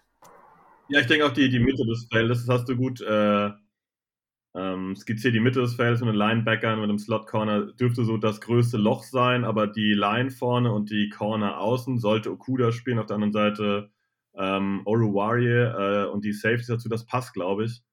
Ja, aber wie gesagt, wenn man sieht, wo die Lions vor ein, zwei Jahren standen, hat man das eigentlich echt gut hochgezogen, finde ich. Und ähm, ja, right direction. Und was man auch sagen kann, ist, jetzt ist angenehm, dann weißt du jetzt, du hast wenigstens was, woran du arbeiten kannst. Weil wenn du 20 Löcher hast, stopf ein Loch, hast du drei neue. Da sagst du, okay, ähm, Slot oder von mir ist auch ein Cornerback noch und die Linebacker, das ist, wo, worum wir jetzt arbeiten müssen. Vielleicht die Interior ist auch okay. Aber weißt du, wenn du jetzt sagst, wir haben keinen Cornerback, wir haben keinen Ball fahren kann, laufen kann auch keiner, schützen auch keiner und die Defense, über die reden wir noch gar nicht, damit kommst du nicht weiter. Jetzt hast du auch was, wo du sagen kannst, wir können wir können es uns erlauben, auf der Linebacker-Position ein paar Löcher zu haben. Können wir im Draft targeten, können wir in der Free Agency targeten, können wir auch während der Saison noch finden, holen, wenn sich wer verletzen sollte.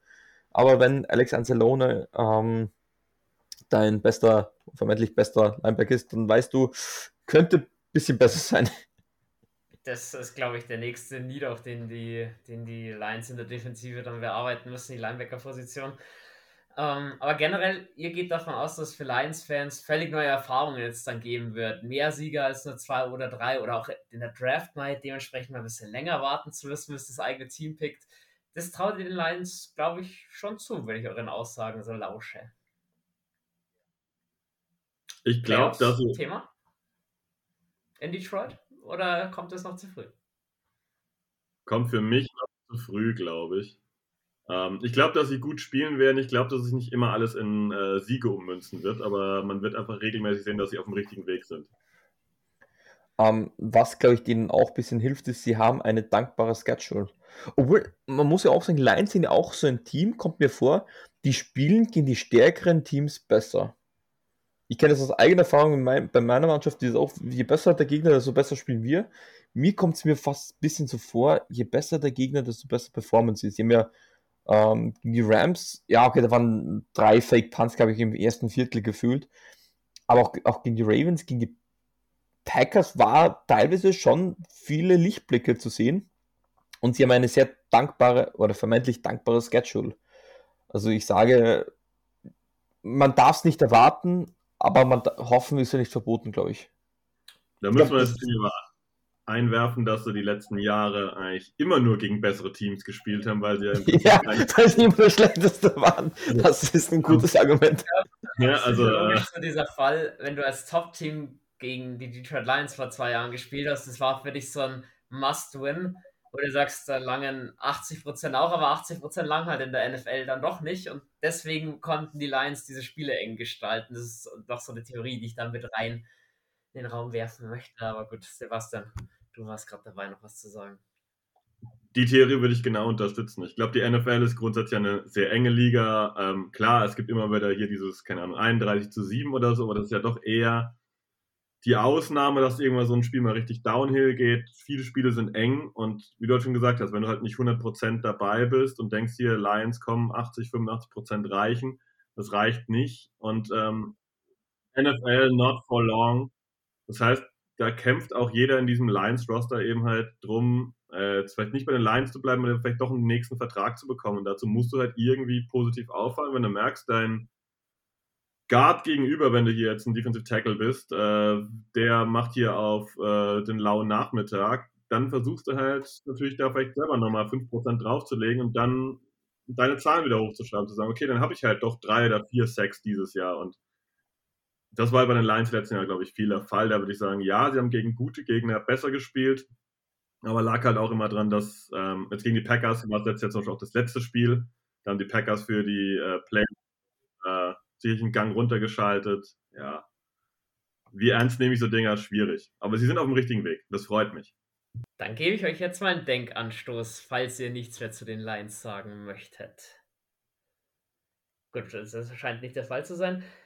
Ich habe sie jetzt gleichgesetzt mit den Vikings in meinem Rekordtipp, nämlich 7-10. Zwar immer noch negativ, dafür hast du deine Siege mehr als verdoppelt und dieser Platz 2 ist nicht unmöglich. Ich glaube, mit den Playoffs das langt dieses Jahr noch nicht. Dafür ist die NFC auch immer noch zu stark, als dass da die Lions jetzt schon mit, äh, ja, mitwirken könnten. Aber sie sind auf einem guten Weg. Jules, du hast gesagt, du siehst sie besser als die Vikings. Ähm, wie schaut denn dann der Rekord aus? 10 ziemlich schon sehr brutal. Sag ich 9-8. 9-8, das traue ich ihnen zu. Sie spielen gegen die NFC East, sie spielen gegen die Seahawks, sie spielen gegen die Panthers, sie spielen zweimal gegen die Bears und gegen die Vikings. Das sind vermeintlich leichtere Gegner. Ähm, das heißt natürlich nichts, aber das sind Spiele, die sie durchaus gewinnen können. Ja, okay, sie können theoretisch alle 17 Spiele gewinnen, aber das ist dann eher unwahrscheinlich. Aber ich, ich gönne ihnen wirklich, und dieses Jahr glaube ich wirklich, und ich werde es nächstes Jahr wahrscheinlich genau das gleiche sagen, so wie ich es letztes Jahr gesagt habe, ich traue denen viel zu. Kann ich mich anschließen. Ich habe auch 9-8 auf dem Zettel stehen. Also genau gleicher Rekord wie die Vikings. Wer da Zweiter und wer da Dritter wird, das äh, kann ich nicht prognostizieren, aber ich, in Playoffs glaube ich auch nicht. Ich glaube, das reicht damit nicht. Aber ich glaube, die werden auf dem Feld attraktiv sein. Sie werden in die richtige Richtung gehen und das wird sich auch in Siegen ummünzen. In dem Bereich 8, 9 Siege. Ich probiere gerade bei attraktiv, roter Faden und es geht nach vorne, irgendwie die Brücke zu bauen zu den Chicago Bears. Keine, keine Chance. Mir ist keine gute Überleitung bisher gelungen, deswegen müssen wir den Hardcut jetzt so reinhauen, eben von die Franchise entwickelt sich positiv zu einem Thema, wird langsam immer mehr zum Lachnummer der NFL. Die Chicago Bears. Ähm, Kurze Frage, hast du eine Prediction abgegeben? Zu den Bears? Zu den Lions? Zu den Lions. Äh, dieselbe, denselben Rekord wie die Vikings. Also ah, okay, okay. Ah, okay, ja, stimmt, stimmt, sorry. Das ging zu flott, ja. sorry. Kein Problem, kein Problem. Ähm, ich fand letztes Jahr im Draft die Chicago Bears einen ultra smarten Move gemacht, wo sie Justin Fields noch abgestaubt haben. Ähm, der wurde ja dann, ich will nicht sagen zerstört, aber ich glaube, der hat weniger Bock auf die NFL bei den Chicago Bears, was der letztes Jahr erlebt hat. Und generell die Franchise ja befindet sich im Umbau, aber da fehlt mir im Front Office gerade auch so ein bisschen der rote Faden. Wo fängt man an, umzubauen und wie will man sich aufstellen und so weiter und so fort. Ich sehe in der Franchise überall nur noch Baustellen. Die jetzt da irgendwie Chicago Bears werden, wenn sie zuhören sollten bei uns, da Hoffnung auf nächste Saison zu machen, fällt mir im ersten Moment schwer. Wie geht's denn euch beiden mit der Situation in Chicago? Sie sind ein Underdog, jeder mag einen Underdog, oder? Das ja. ist das Einzige, was ich mir gerade vorstellen kann. Ähm, okay, versuchen wir es mal positiv. Sie haben mit Justin Fields Typen, wo ich meine, der könnte der Richtige sein. Er hat wahrscheinlich einen ziemlich bescheidenen Zeitpunkt ausgewählt, um NFL-Spieler zu werden. Aber da ist was vorhanden. Sie haben eine gute Tiefe auf der Wide Receiver Position, wo du zumindest die Competition an, anfeuern kannst für wer ist Nummer 1 dort, weil auch Darren Mooney, der ein gutes letztes Jahr zum Ende der Saison ziemlich geglänzt hat. Ähm, wer weiß, dahinter hat man sich verstärkt, man hat, äh, wir haben ihn vorher genannt, EQ geholt, man hat sich Pettis geholt, äh, man hat sich Tasche Sharp geholt, äh, geholt, ähm, man hat sich ähm, Byron Pringle geholt von den Kansas City Chiefs. Du hast jetzt Tiefe und du kannst schauen, was am besten für Fields ist. Man hat sich auch den den einen Receiver dann in der zweiten, dritten Runde, glaube ich, auch mal gedraftet mit Willis Jones, ähm, war ja ein Typ, den ähm, Justin Fields unbedingt haben wollte. Das Problem ist hier, weil der ist jemand für die Tiefen oder der ist ja eher so der Schnellere. Ich glaube halt nicht, dass der die Zeit haben wird, den zu werfen, weil für mich haben die Chicago Bears vielleicht schlechteste O-Line in der Liga. Und um jetzt, bevor wir da mal weiterreden, hätte ich gesagt, man muss schauen, womit man jetzt arbeiten kann. Man hat jetzt mal ein bisschen was. Nicht wirklich das Beste, nicht gerade das Gelbe vom Ei, aber dieses Jahr muss man eine Orientierung von finden. Es muss noch bei weitem nicht alles funktionieren. Man muss schauen, in welche Richtung möchte man jetzt gehen. Dazu sollte diese Saison da sein. Da, darf ich fragen, wie du die, wie ist das gemeint? Bei den Bears kann es in meinen Augen nur eine Richtung geben und das ist ein kompletter Rebuild. Schau dir mal an, wen die dieses Jahr verloren haben. Du hast keinen Allen Robinson mehr, du hast Akim Hicks nicht mehr, du hast Khalil Mack nicht mehr. Ja, im Rebuild kannst du auch nicht sagen, welche Richtung soll es im Rebuild gehen. Da muss, find, da muss, bei einer gescheiten Franchise muss der Plan dann schon da sein. Wie mache ich mein Rebuild? Und da fehlt es für mich halt bei den Bears komplett. Die haben keinen Plan, wie sie den Rebuild angehen sollen. Das finde ich an den Leuten, die sie geholt haben. Das ist Löcherstopferei mit dem Besten, was du als Chicago Bears bekommen hast. Das ist weit nicht das Beste, was auf dem Markt ist. Und deswegen werden die dieses Jahr, sorry, gnadenlos untergehen. Und für mich definitiv äh, mit Anwärter auf den nächstjährigen Top 1-Pick. Auf jeden Fall. Nee, ich wollte nur sagen, ähm, den Schritt sind sie noch nicht. Jetzt holst du mir mal und du schaust, was davon funktioniert, damit du die kleinsten Löcher zumindest stopfen kannst. Erst nächstes Jahr kannst du dann mal richtig mit dem Rebuild beginnen. Das, was wir dieses Jahr sehen werden, das hat doch nichts mit Rebuild zu tun. In meiner Meinung. Das ist noch. It is what it is.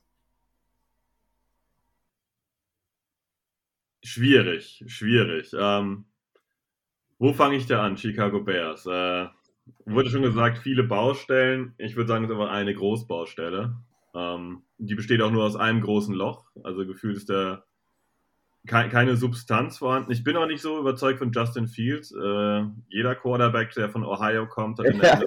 bislang nicht abgeliefert. Äh, wer da freiwillig in den Topf greift, kann ich nicht unbedingt Applaus dazu geben. Und Justin Fields hat für mich bislang auch nicht den Eindruck gemacht, wie wenn er da jetzt die Ruhe und die Kontenance hätte. Ähm, ich, auch mal simpel erklärt, für die, die vielleicht nicht ganz so viel College gucken, Ohio State ist meistens so dominant, dass die Quarterbacks da einfach überhaupt, nicht überhaupt keinen Druck, aber sehr wenig Druck ähm, ja, kassieren die Wide Receiver sind meistens solche Five-Star- oder Four-Star-Recruits, sind entsprechend stark. Äh, das heißt, die Separation ist meistens da. Und diese Werte, die die Leute da bei Ohio State abliefern, sind meistens nicht ganz so ernst zu nehmen wie andere Werte. Hinzu kommt, dass die Buckeyes ganz gerne, also Ohio State Buckeyes, dass die ganz gerne auch mal größeren Teams in ihren Spielchen ähm, aus dem Weg gehen. Dazu Erklärung, im College legst du deinen Spielplan selber fest. Du verhandelst mit anderen Teams, wann du gegen wen spielst. Das heißt, du kannst ja auch einen Spielplan gegen äh, ja, nur FCS-Teams, zweitklassige Teams zusammenbauen. Du musst dich nur einig werden. Geht. Also diese, deswegen muss diesen Stats immer ein bisschen vorsichtig sein und ja. Jetzt habe ich, hab ich auch was dazu gelernt. Das, das wusste ich nicht. Ich bin ja auch nicht so der riesen College-Fan. Natürlich ja. beschäftige mich vor dem Draft schon damit, aber dass die nicht mal den Spielplan fest, äh, dass sie es den selbst aushandeln dürfen, was ist, wie unfair ist das bitte? Boah, das ist, das ist ganz legitim, das ist äh, der Klassiker. Also du verhandelst, Krass. mit wem du wann was äh, spielen willst. Also es gibt, ähm, Ja, nee, sorry, ich wollte sagen, ich, ich finde es so cool, es gibt ja auch nicht wie so eine Tabelle. Ähm, nee. Wer gegen wen spielen muss. Das ist ja das nächste. Das ist ja wer so am besten eigentlich abschneidet. So wer so, sogar im Power Ranking, erster dann gegen letzten und so weiter, dann quasi. Ja, das, das ist alles total wenig vergleichbar. Wenn ich jetzt einfach mal ähm, den Schedule, ich, ich rufe mir gerade mal den auf, der Ohio State Buckeyes. Die großen Teams, die laden sich zur Saisonbeginn meistens einmal Kanonenfutter ein. Und so ein richtiges Kanonenfutter. Die erste Woche kannst du eigentlich rausstreichen, da spielt Ohio und Alabama und so, die spielen gegen irgendeine FCS-Truppe, die klatschen sie dann 72 zu, zu 12 oder so irgendwas weg. Und dass sie gut in die Saison reinkommen. Und wenn jetzt hier bei, bei Ohio State guckst, die fangen an gegen Notre Dame dieses Jahr, ist eher schwierig. Dann kommt Arkansas State, brr, das ist schon sehr tief. Dann spielen sie gegen Toledo, auch kein Highlight. Sie haben dann später auch noch Rutgers drin und Indiana, Maryland. Ja, ist jetzt kein, kein großes Highlight. Also sie umgehen da schon durchaus mal, ja, Alabama oder was man sonst so spielen kann. Deswegen sind diese Ohio State-Zahlen, ja, muss man mit dem Grain of Salt quasi nehmen. Klar, die spielen auch immer gegen ihr Wisconsin und Michigan State und so, das ist alles drin. Ja, aber es ist schwierig. Die, die, dieses Schedule ist auch das Jahr für Jahr nicht so vergleichbar. Da gibt es einfach ähm, Spiele, also meine Cal Bears fangen nächstes Jahr an gegen UC Davis, wo ich damals studiert habe. Ja, UC Davis war lange FCS, also war, war lange eigentlich Division 3, also quasi im Prinzip deutsche Oberliganiveau. Das Ganze, das war damals auch kein Football, wie man sich das jetzt so vorstellt im College-Bereich. Jetzt sind sie mittlerweile ein FCS-School und sind da einigermaßen kompetitiv, aber da werden meine Cal Bears auch nur mit 50% der Energie antreten. Und das wird dann ein enges Spiel werden, wenn es sein muss, schalten wir am Ende um. So, und solche Spiele, da liefert dann auch irgendeiner aus der dritten Reihe seine 200 Laufyards ab, aber die musst du eigentlich ein bisschen rausrechnen, weil das ist so, was ist das? Also das, das kannst du nicht vergleichen. Und das macht College Football in der Analyse vorher schwer zu sagen, den will ich im Draft, weil der hat 20 Touchdowns und der hat nur 15. Die Frage ist immer, gegen wen? Ich sage immer, heutzutage kann man es immer so runterbrechen, Sammy Watkins. Packers-Spieler kommen wir gleich dazu, aber Sammy Watkins ist für mich College in die NFL übersetzt. Er hat zwei Spiele in der Saison, der macht da 250 Yards und gefühlt vier Touchdowns. Die, die ersten zwei, immer die ersten zwei. Und die anderen Spiele der Saison macht er pro Woche 10 Yards. Das ist, und das ist College Football. Die, die Total Stats kannst du da nicht ernst nehmen. Da habt ihr ja mit Lazar und Waldes Scantling auch letztes Jahr welche gehabt. Da hast du gewusst, die haben so drei gute Spiele im Jahr, wo wirklich voll rasieren. Und da sind die anderen 14 Spiele, hast du diese Receiver nicht gesehen. Da könnte man. Wir ja, da reden wir dann später drüber. Da könnte man sagen jetzt dazu, ja gut, Rogers hat, hat die Leute auch teilweise nicht angeworfen, weil er nur Devonta Adams angeworfen hat. Da ist die Komponente vielleicht drin. Aber wir waren bei den Bears äh, und wir sind College abgerutscht. Justin Fields, ja, ich glaube nicht so an ihn. Ähm, Jules hat schon gesagt, die Offensive Line ist eine Katastrophe. Das ist sehr nett ausgedrückt, finde ich. Da ist gar nichts da.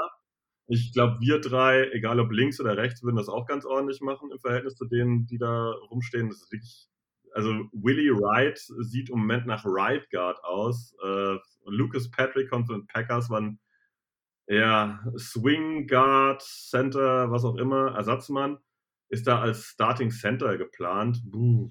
Also die linke Seite mit Tevin Jenkins vielleicht noch ganz okay. Mich hat verwundert, dass du die Wide Receiver so gut gesehen hast.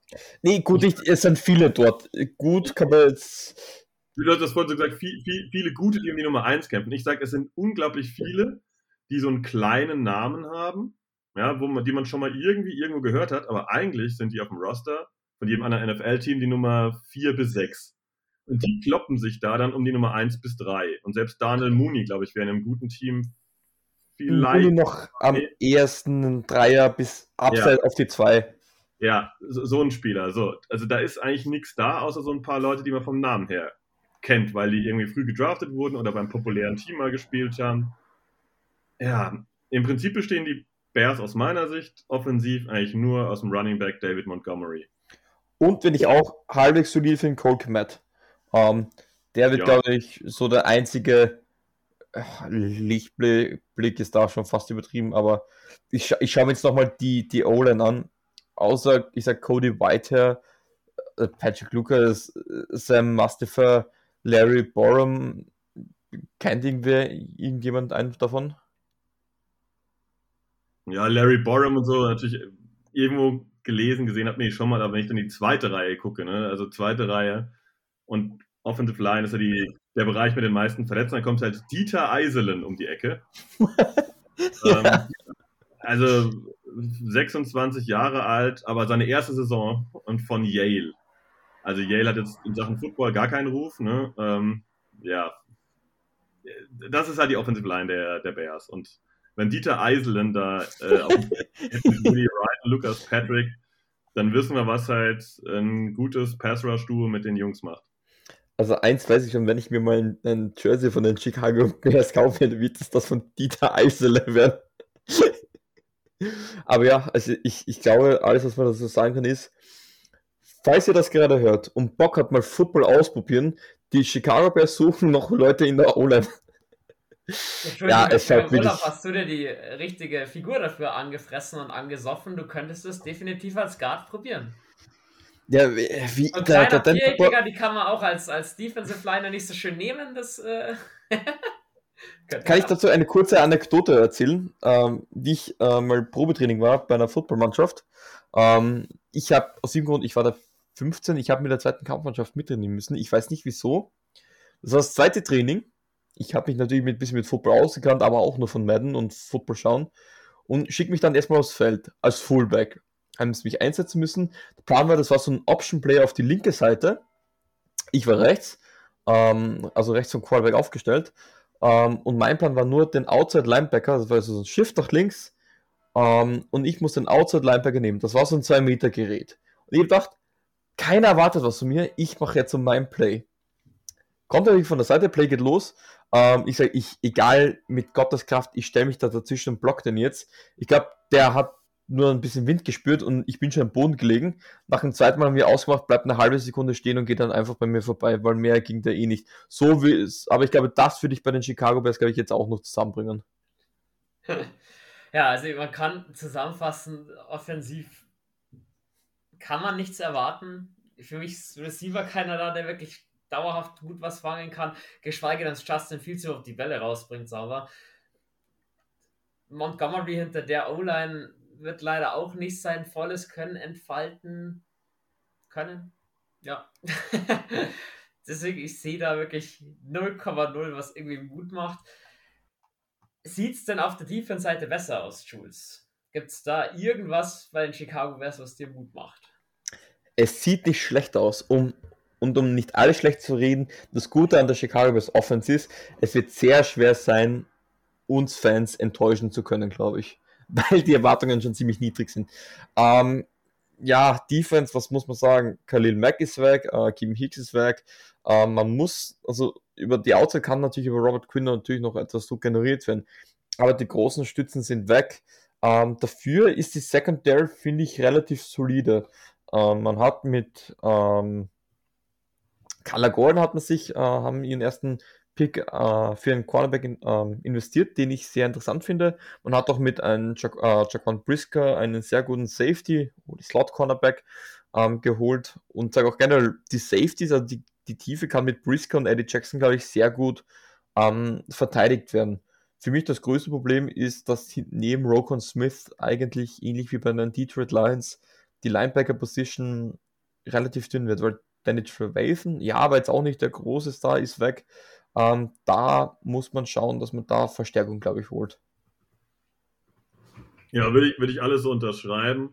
Bis auf, dass ich äh, Roquan Smith auf Linebacker so gut finde, dass ich sage, für, für mich ist die Line vorne eigentlich das Problem. Also ich denke, Defensive Backfield, hast du gesagt, ist äh, mit Brisker, mit Eddie Jackson, mit Jalen Johnson, Kyler Gordon, äh, Thomas Graham und Kendall Wilder eigentlich wirklich ordentlich aufgestellt. Das müsste solide passen. Übrigens, das muss ich hier einwerfen, die Bears haben äh, Elijah Hicks, ein Safety von den Cal Bears, äh, verpflichtet im Draft. In Runde 7 war es, glaube ich.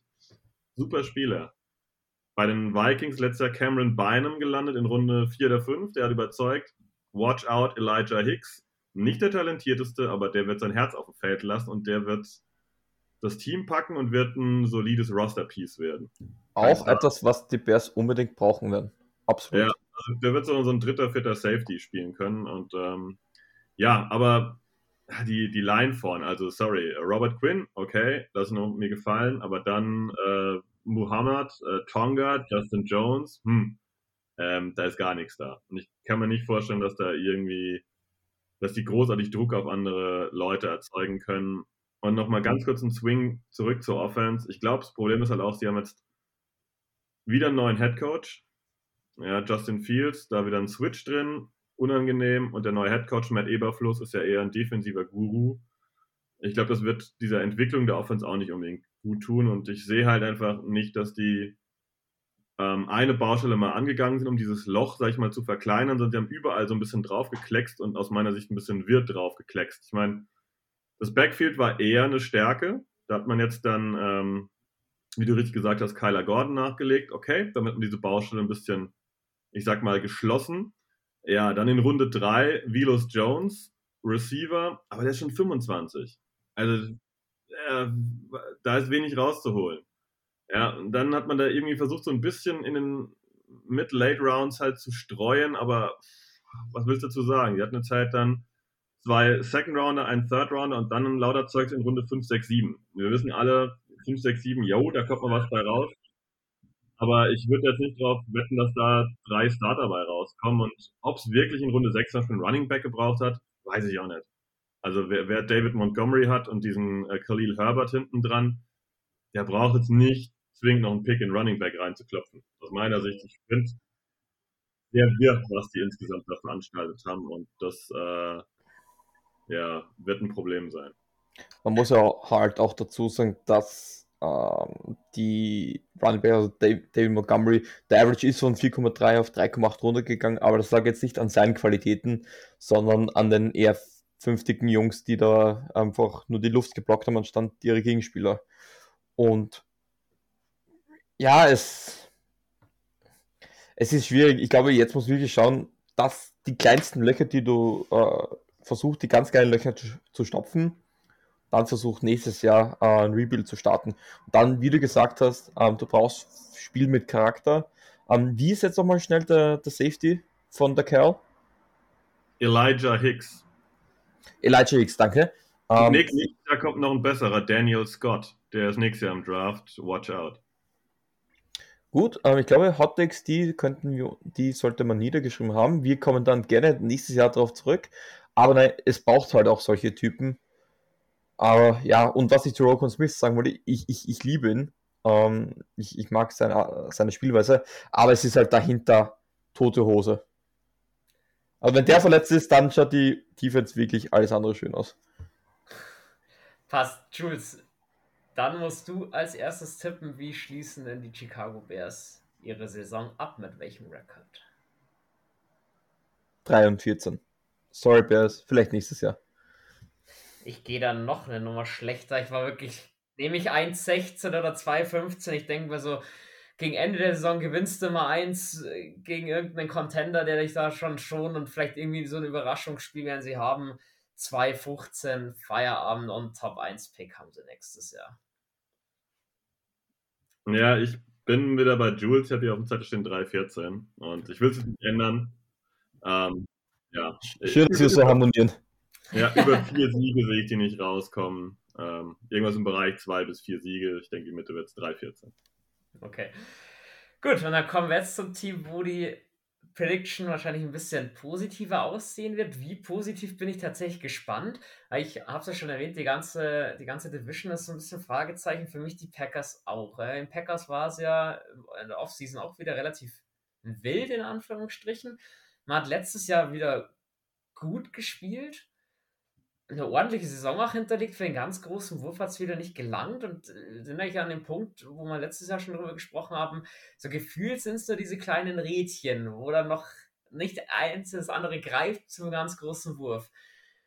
Sebastian, rückblickend, wie lief die Saison und wie lief die Offseason? Was gibt es zu berichten aus Green Bay? Also aus meiner Sicht lief die Saison gut. Ähm, Viele denken jetzt natürlich, ja, man hat den Super Bowl nicht gewonnen mit dem Roster und Devonta Adams, Aaron Rodgers, bla und blub. Es war eine gute Saison. Das muss man manchmal als Football-Fan auch stehen lassen, weil das Ding gewinnt am Ende halt ein Team. Die Packers haben es nicht gewonnen. Ich will es nicht jammern, dass sie verletzungsgebeutelt waren, aber natürlich der Ausfall von Jair Alexander und der Ausfall von David Bakhtiari und der Ausfall vom einzigen Receiving Titan Robert Tonyan, der wirklich ein Faktor war, das war jetzt nicht unbedingt begünstigend. Ähm, man kann auch an den Entscheidungen von Rogers im Passing Game am Ende rummäkeln und sagen, na gut, wenn du halt immer nur auf der Wante Adams wirfst, immer nur diesen Read nimmst, ist es vielleicht auch nicht glücklich, aber letztendlich war es eine runde Saison. Ähm, wir hatten gutes Quarterback-Play, wir hatten gutes Play von den Receivern, nicht von allen, aber vom Schnitt hat das gepasst. Wir haben zwei gute Running Backs gesehen, solide Offensive Line, obwohl die teilweise sehr verletzungsgebeutelt, sehr jung teilweise war. Ich hatten einen Rookie Center auf äh, Right Guard, hat regelmäßig Royce Newman gestartet, äh, ebenfalls ein Rookie, John Running, unser zweiten Jahr, ohne Bakhtiari, das war völlig in Ordnung. Die Defense war, mh, hm, wenn man die Stats anguckt, nicht verbessert, aber wenn man es gesehen hat, war sie verbessert. Das ist immer ein doofes Argument, wenn man sagt, hier by the eye, aber ähm, wir haben Jahre vorher schon größere Offenbarungen gesehen als letztes Jahr aber klar ist, zur neuen Saison muss da ja ein Schritt kommen. Und da sind wir so ein bisschen beim Übergang. Man hat, glaube ich, jetzt erkannt, dass nur Kenny Clark in der Line vorne nicht reicht und hat jetzt mal ein bisschen nachgelegt ähm, in der Defensive Line. Das ist auf jeden Fall gut. Man hofft halt natürlich darauf, dass J. Alexander auf gutem Niveau wieder zurückkommt. Und dann müsste die Defense eigentlich relativ rund sein. Ich denke, wir gehen wahrscheinlich noch genauer gleich auf Quay Walker ein, den Linebacker, den er noch geholt hat. Die Offense wird halt so der Knackpunkt werden. Da haben wir es im Vorgespräch schon ein bisschen drüber gehabt. Äh, Devonta Adams ist weg. Der ist jetzt in den Raiders. Das äh, war auch keine Geldthematik, wie es so scheint, sondern der wollte halt zwingend irgendwie zu Derek Carr zurück. Ja, mit dem er damals schon bei Fresno ja, am College gespielt hat. Da gibt es aber eine alte Verbandelung und ja, ähm, das wird sich die Offense massiv verändern. In welche Richtung? Ich glaube, da lasse ich erstmal euch mal ran und dann bin ich mal gespannt, ob ich das ähnlich sehe ich habe halt wenig, was ich einwerfen will, wenn ich hier den Packers-Experten schlechthin setzen, äh, sitzen wir, dass ich Meinungen kriegst du schon.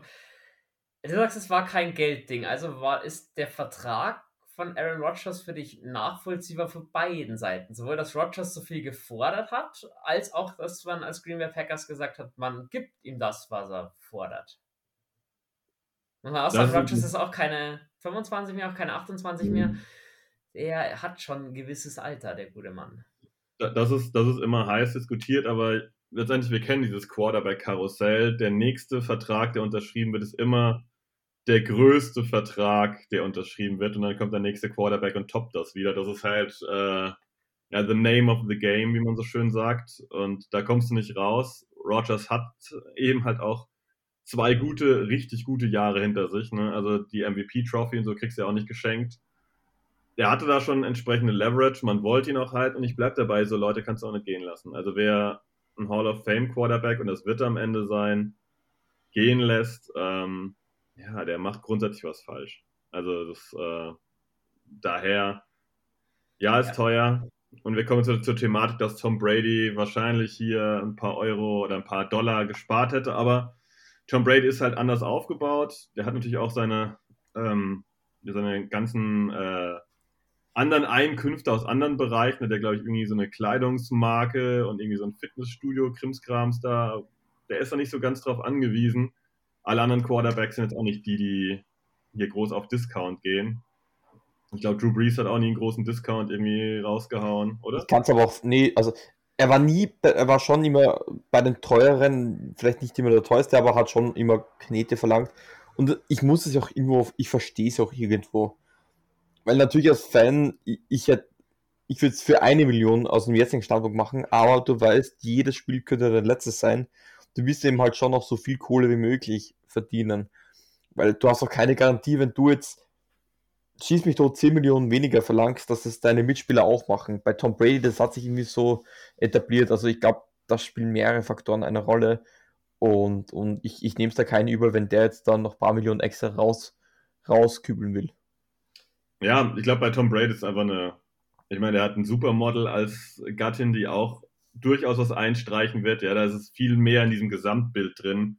Äh, sein Geschäftsgebaren, das auch schon lange dabei ist, Supermodel mit garantiert auch lustigen Verträgen noch und so weiter und so fort. Ähm, das haben andere Leute eben nicht. Ich weiß nicht, was die Frau von Drew Brees macht, aber ich glaube auch nichts Spezielles. Ja, da kommt die Frau von Drew Brees dann. Wahrscheinlich ist die Frau von Drew Brees als Beruf ja. wahrscheinlich. Ja, so. Aber bei, bei Giselle Bündchen, ich habe keine Ahnung, aber da kommt auch immer eine Million pro Monat die Tür reingewackelt oder so irgendwas. Äh, andere Verhandlungsbasis, glaube ich. Und damit will ich den gar nicht in Schutz nehmen. ich bleibe dabei, Hall of Fame Quarterback lässt du nicht gehen und den bezahlst du. Und es ist nicht der neueste, teuerste Vertrag geworden. Daher kann ich damit gut leben. Okay. Nach all dem, nach all dem Drama vorher. Interessant. Ich war auch mit Davante Adams eben nicht so informiert. Natürlich, Derek Carr, der Name ist schon umgeschwirrt, dass er unbedingt zu ihm wollte. Das war ja dann doch immer in den Medien zuerst berichtet, das Game aufs Geld. Jetzt hat man mit Sammy Watkins den Nachfolger verpflichtet. Wie zufrieden bist du denn mit dem Receiving Core der Packers? Jetzt erwartet man, oder erwartest du dann auch noch, dass von Waldes Scandling und von äh, Lazar noch ein Schritt nach vorne kommt? Oder Waldes Scandling ist weg. Nee, ist das weg. Ist, ah, okay, okay. Mhm. Da gibt es dann eher einen Rookie, auf den ich dann eher blicken würde. Bin gespannt, auf welchen du blickst. Hau mal raus den Namen. Nee, nee, hau du mal raus, weil ich muss dann davor noch was anderes sagen dann. Okay, ähm, ja, also Devonta Adams ist Geschichte. Wir haben es im Vorgespräch ein bisschen angehauen. Ich weiß nicht, ob das sogar nicht, ich möchte nicht sagen positiv ist, aber nicht ähm, am Ende auf ein ähnliches Ergebnis für die Packers rausläuft, weil ich glaube, dass die ihre komplette Taktik ändern müssen. Letztes Jahr war es einfach, nachdem Tonyan raus war, es wird gelaufen oder der Ball ging Richtung Devonta Adams. Mehr war da im Prinzip nicht. Wie ihr schon erwähnt habt, situativ gab es mal ein, zwei gute Spiele von ähm, Alan Lazar und Marcus Waldes-Scantling, als sie halt dann in einem Spiel auch mal im Fokus standen, aber im Prinzip war es Devonta Adams oder Laufspiel. So, Devonta Adams ist weg. Ist einer der Top 3 Receiver der Liga, den kannst du nicht 1 zu 1 ersetzen, oder in der Regel kann man den nicht 1 zu 1 ersetzen und auch nicht mit irgendwelchen Draft-Picks. So. Ich glaube, es wird einen Systemwandel geben und das ganze System wird viel, viel breiter werden und ähm, viel, viel weniger ausrechenbar für andere Teams. Ja, das heißt auch, es kann auch aus, unausrechenbar für die Packers werden. Und wir wissen alle, oder vielleicht wisst ihr es nicht, aber als Packers-Fan weiß man das, Aaron Rodgers braucht super viel Vertrauen in seine Receiver, ansonsten wirft er denen den Ball nicht zu. Warum auch immer, der hat da eine ganz spezielle Kombination, der muss sich wohlfühlen mit dem anderen und dann fliegt der Ball in die Richtung. Ansonsten traut er sich da weniger zu, da macht weniger. Das könnte ein Problem werden. Und zu Sammy Watkins, ja, äh, einer der ersten Berichte, die ich gelesen habe, habe ich direkt mal die Stirn gerunzelt, was ich jetzt, ihr könnt es nicht sehen, wenn ihr den Podcast hört, aber eben auch gerade wieder gemacht habe. Äh, wir hatten letztes Jahr Aaron Rodgers mit seinem Immunize-Dingens und einer der ersten Berichte, die ich gelesen habe, äh, als äh, Sammy Watkins da war, ist, dass er glaubt, dass er irgendwie Richtung Ex, dass er so ein Echsenmensch ist eigentlich und äh, ja, äh, ich hoffe, er hat eine größere Sammlung an Freaks irgendwie auf. Ähm, ich bin der, der bei uns, bei Packers Germany intern Watkins am kritischsten sieht. Ich bin nicht so ein großer Fan von ihm. Wie gesagt, ich bin wie so eine Ketchupflasche, da kommt total viel oder halt gar nichts. oh Gott, das muss ich mir merken. Ich, schön formuliert, aber.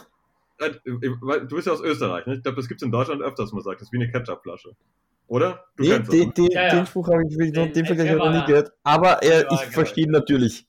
Ja, also der, der ist äh, eigentlich sehr, sehr bekannt und ich glaube, dass der, dass der natürlich das Roster schafft, aber ich glaube da, dass da inhaltlich nicht so viel kommt von dem. Ähm, ich habe da einfach Hoffnung auf das Gesamtsystem. Ich glaube, dass die Receiver, die man gedraftet hat mit Watson, mit Romeo Dubs und mit ähm, Samori Toure, sind Leute, die alle schnell sind, alle eher bei, bei tiefen Routen erfolgreich sind. Ich glaube, dass wir super, super breit uns meistens aufstellen, hinten einen Running Back drin haben werden, der auch Bälle fangen kann und quasi das Spiel laufen oder eher tief gehen und von diesem Kurzpassspiel weggehen. Ja, das heißt nicht komplett weggehen, man muss immer eine Mischung fahren, aber wir werden mehr tiefe Bälle sehen und dadurch quasi ein bisschen Raum kreieren, um halt Raum für einen Aaron Jones zu schaffen oder AJ Dillon, die durch die Mitte laufen oder einen Ball ja, irgendwie gedroppt bekommen. Und ähm, ja, und wenn dann noch Tonyan kommt, der auch gute Deep Routes laufen kann, ich glaube, die Identität der Packers offensiv wird sich ändern. Ob das funktioniert, das sage ich euch nächstes Jahr.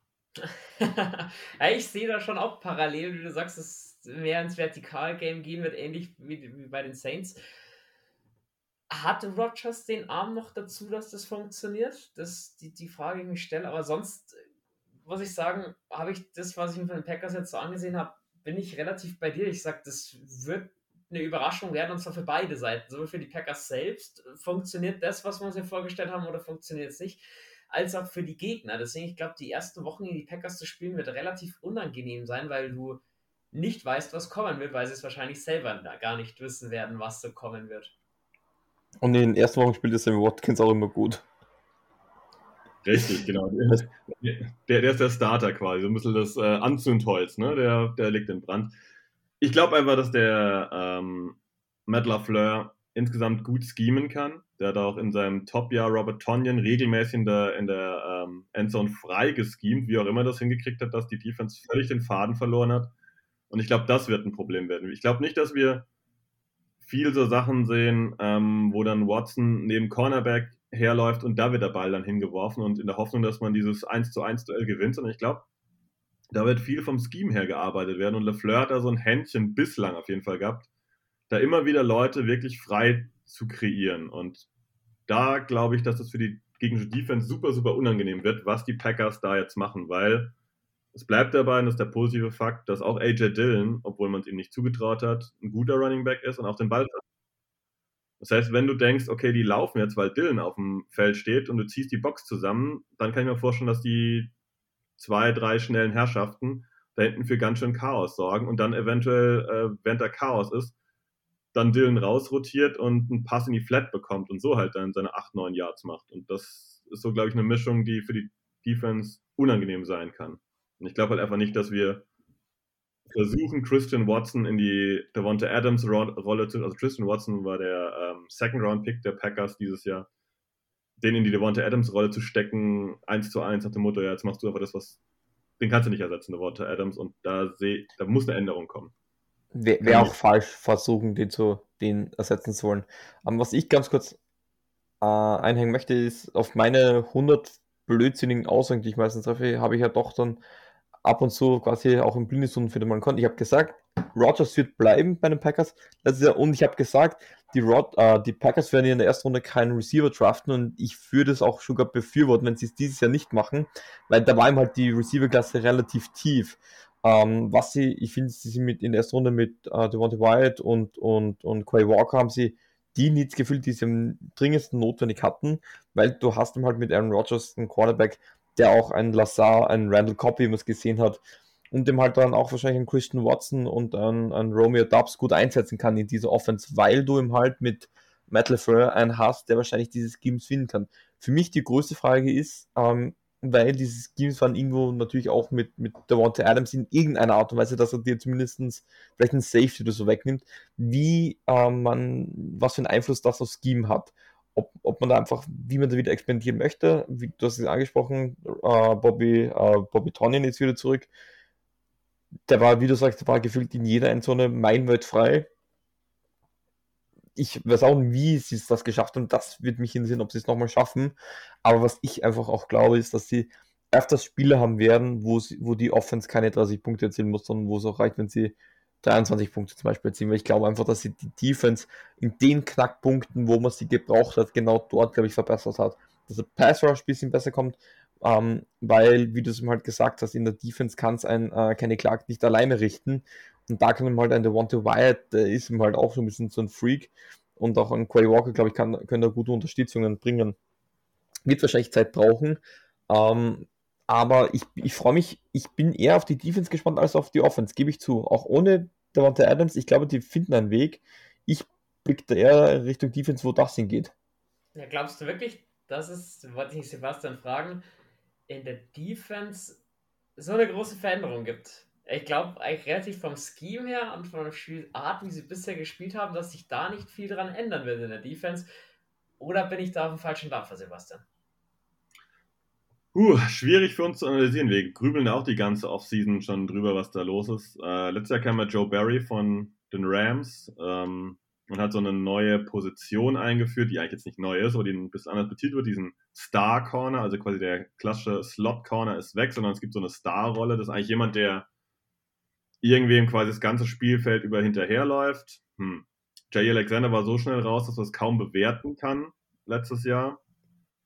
So, jetzt haben wir mit Rasul Douglas aus dem Nichts einen guten Corner vom Street Free Agent Markt, sag ich mal, gefischt. So, Zone Corner. Eigentlich nicht prädestiniert für die Mitte des Feldes von seinem Spielstil her. Wir dachten alle, ja gut, dann ähm, bleibt Stokes außen, der Rookie vom letzten Jahr, der gut war. und Douglas bleibt außen und Jay Alexander wird in diese Starrolle gepackt und kann von seiner Körpergröße, weil er auch eher klein ist, das ganze Feld abdecken. Bislang sieht es so aus, dass die Herrschaften versuchen, Rasul Douglas irgendwie in die Mitte des Feldes zu schieben. Was okay ist, weil mit Stokes und Jay Alexander außen kann ich total gut leben, aber Rasul Douglas in die Mitte, das ist für uns interessant, nennen wir es mal so. Da sind sehr viele Komponenten, die wir super, super schlecht beurteilen können, was das jetzt am Ende gibt, weil wir einfach das hätten wir am wenigsten erwartet, weil Rasul Douglas ist eigentlich so ein Spieler, der gefühlt eine Außenlinie braucht. Das tut ihm gut. Ähm, jetzt in der Mitte des Feldes, brr, äh, ganz, ganz schwierig da zu beurteilen. Ähm, ja, letztendlich ist aber das, ihr habt ja auch richtig gesagt, die Defense hat an den richtigen Punkten Verstärkung bekommen. Ich bin nicht so zufrieden dem Edge Rush. Rashan Gary super. Preston Smith ist immer auch so hot and cold. Ein Jahr ganz gut, ein Jahr so ein bisschen zäher. Nach jetzt wieder gut, käme eigentlich wieder etwas zäher. Da finde ich, könnte ein bisschen Tiefe fehlen, aber die, die Defensive Line ist eigentlich super, super gut und super tief aufgestellt. Jetzt mit Kenny Clark, Dean Lowry, äh, Jerron Reed, den man geholt hat, ähm, der bei den Chiefs zuletzt war, und äh, eben Devonta Wyatt. Da wird es halt durch die Mitte richtig Druck kommen. Es wird richtig unangenehm, glaube ich, wenn Devonta Wyatt einigermaßen einschlägt. Ja. Genau, ich glaube jetzt auch nicht, dass es die große Veränderung gibt. Und ich glaube, auf der Cornerback-Position, den, äh, den Punkt, den du da gebracht hast, fand ich sehr interessant, wie man da in die Mitte schicken möchte. Ähm, ich glaube, das musst du einfach raustesten zu Beginn der Saison, was funktioniert gut, was funktioniert weniger. Trainingscamp wird da wahrscheinlich auch ein bisschen aushelfen. Ähm, auch die ganzen ähm, äh, OTAs, dass du auch mit den Spielern ein bisschen kommunizieren kannst, wo sie sich auch wirklich wohlfühlen. Ähm, und was ich halt sage, oder was mir aufgefallen ist, die letzten Jahre war es immer so, ja, die Defense war eh gut, aber so ein bisschen so, dieses, da, vielleicht da fehlt es, ich glaube, das hat man gut attackiert. Es ist nicht der Riesenunterschied, aber ich glaube, das sind genau diese Kleinigkeiten, die dann auch zum Beispiel in den Playoffs entscheiden, ob du nun gewinnst oder verlierst. Weil Playoffs sind oft nur Tagesverfassung, äh, abhängig von der Tagesverfassung und es sind oft diese Kleinigkeiten. Ich glaube, die haben sie gut verbessert. Ich glaube einfach, dass diese Kleinigkeiten einen großen Impact oder einen größeren Impact haben könnten auf Seiten der Defense.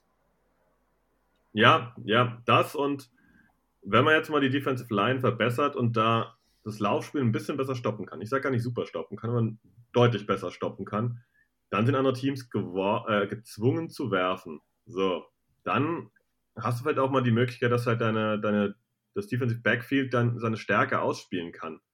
Und dann reden wir halt über Adrian Amos, dann reden wir Jay Alexander, dann reden wir über einen guten Eric Stokes, wenn der so weitermacht. Und da willst du eigentlich nicht unbedingt so viel hinwerfen.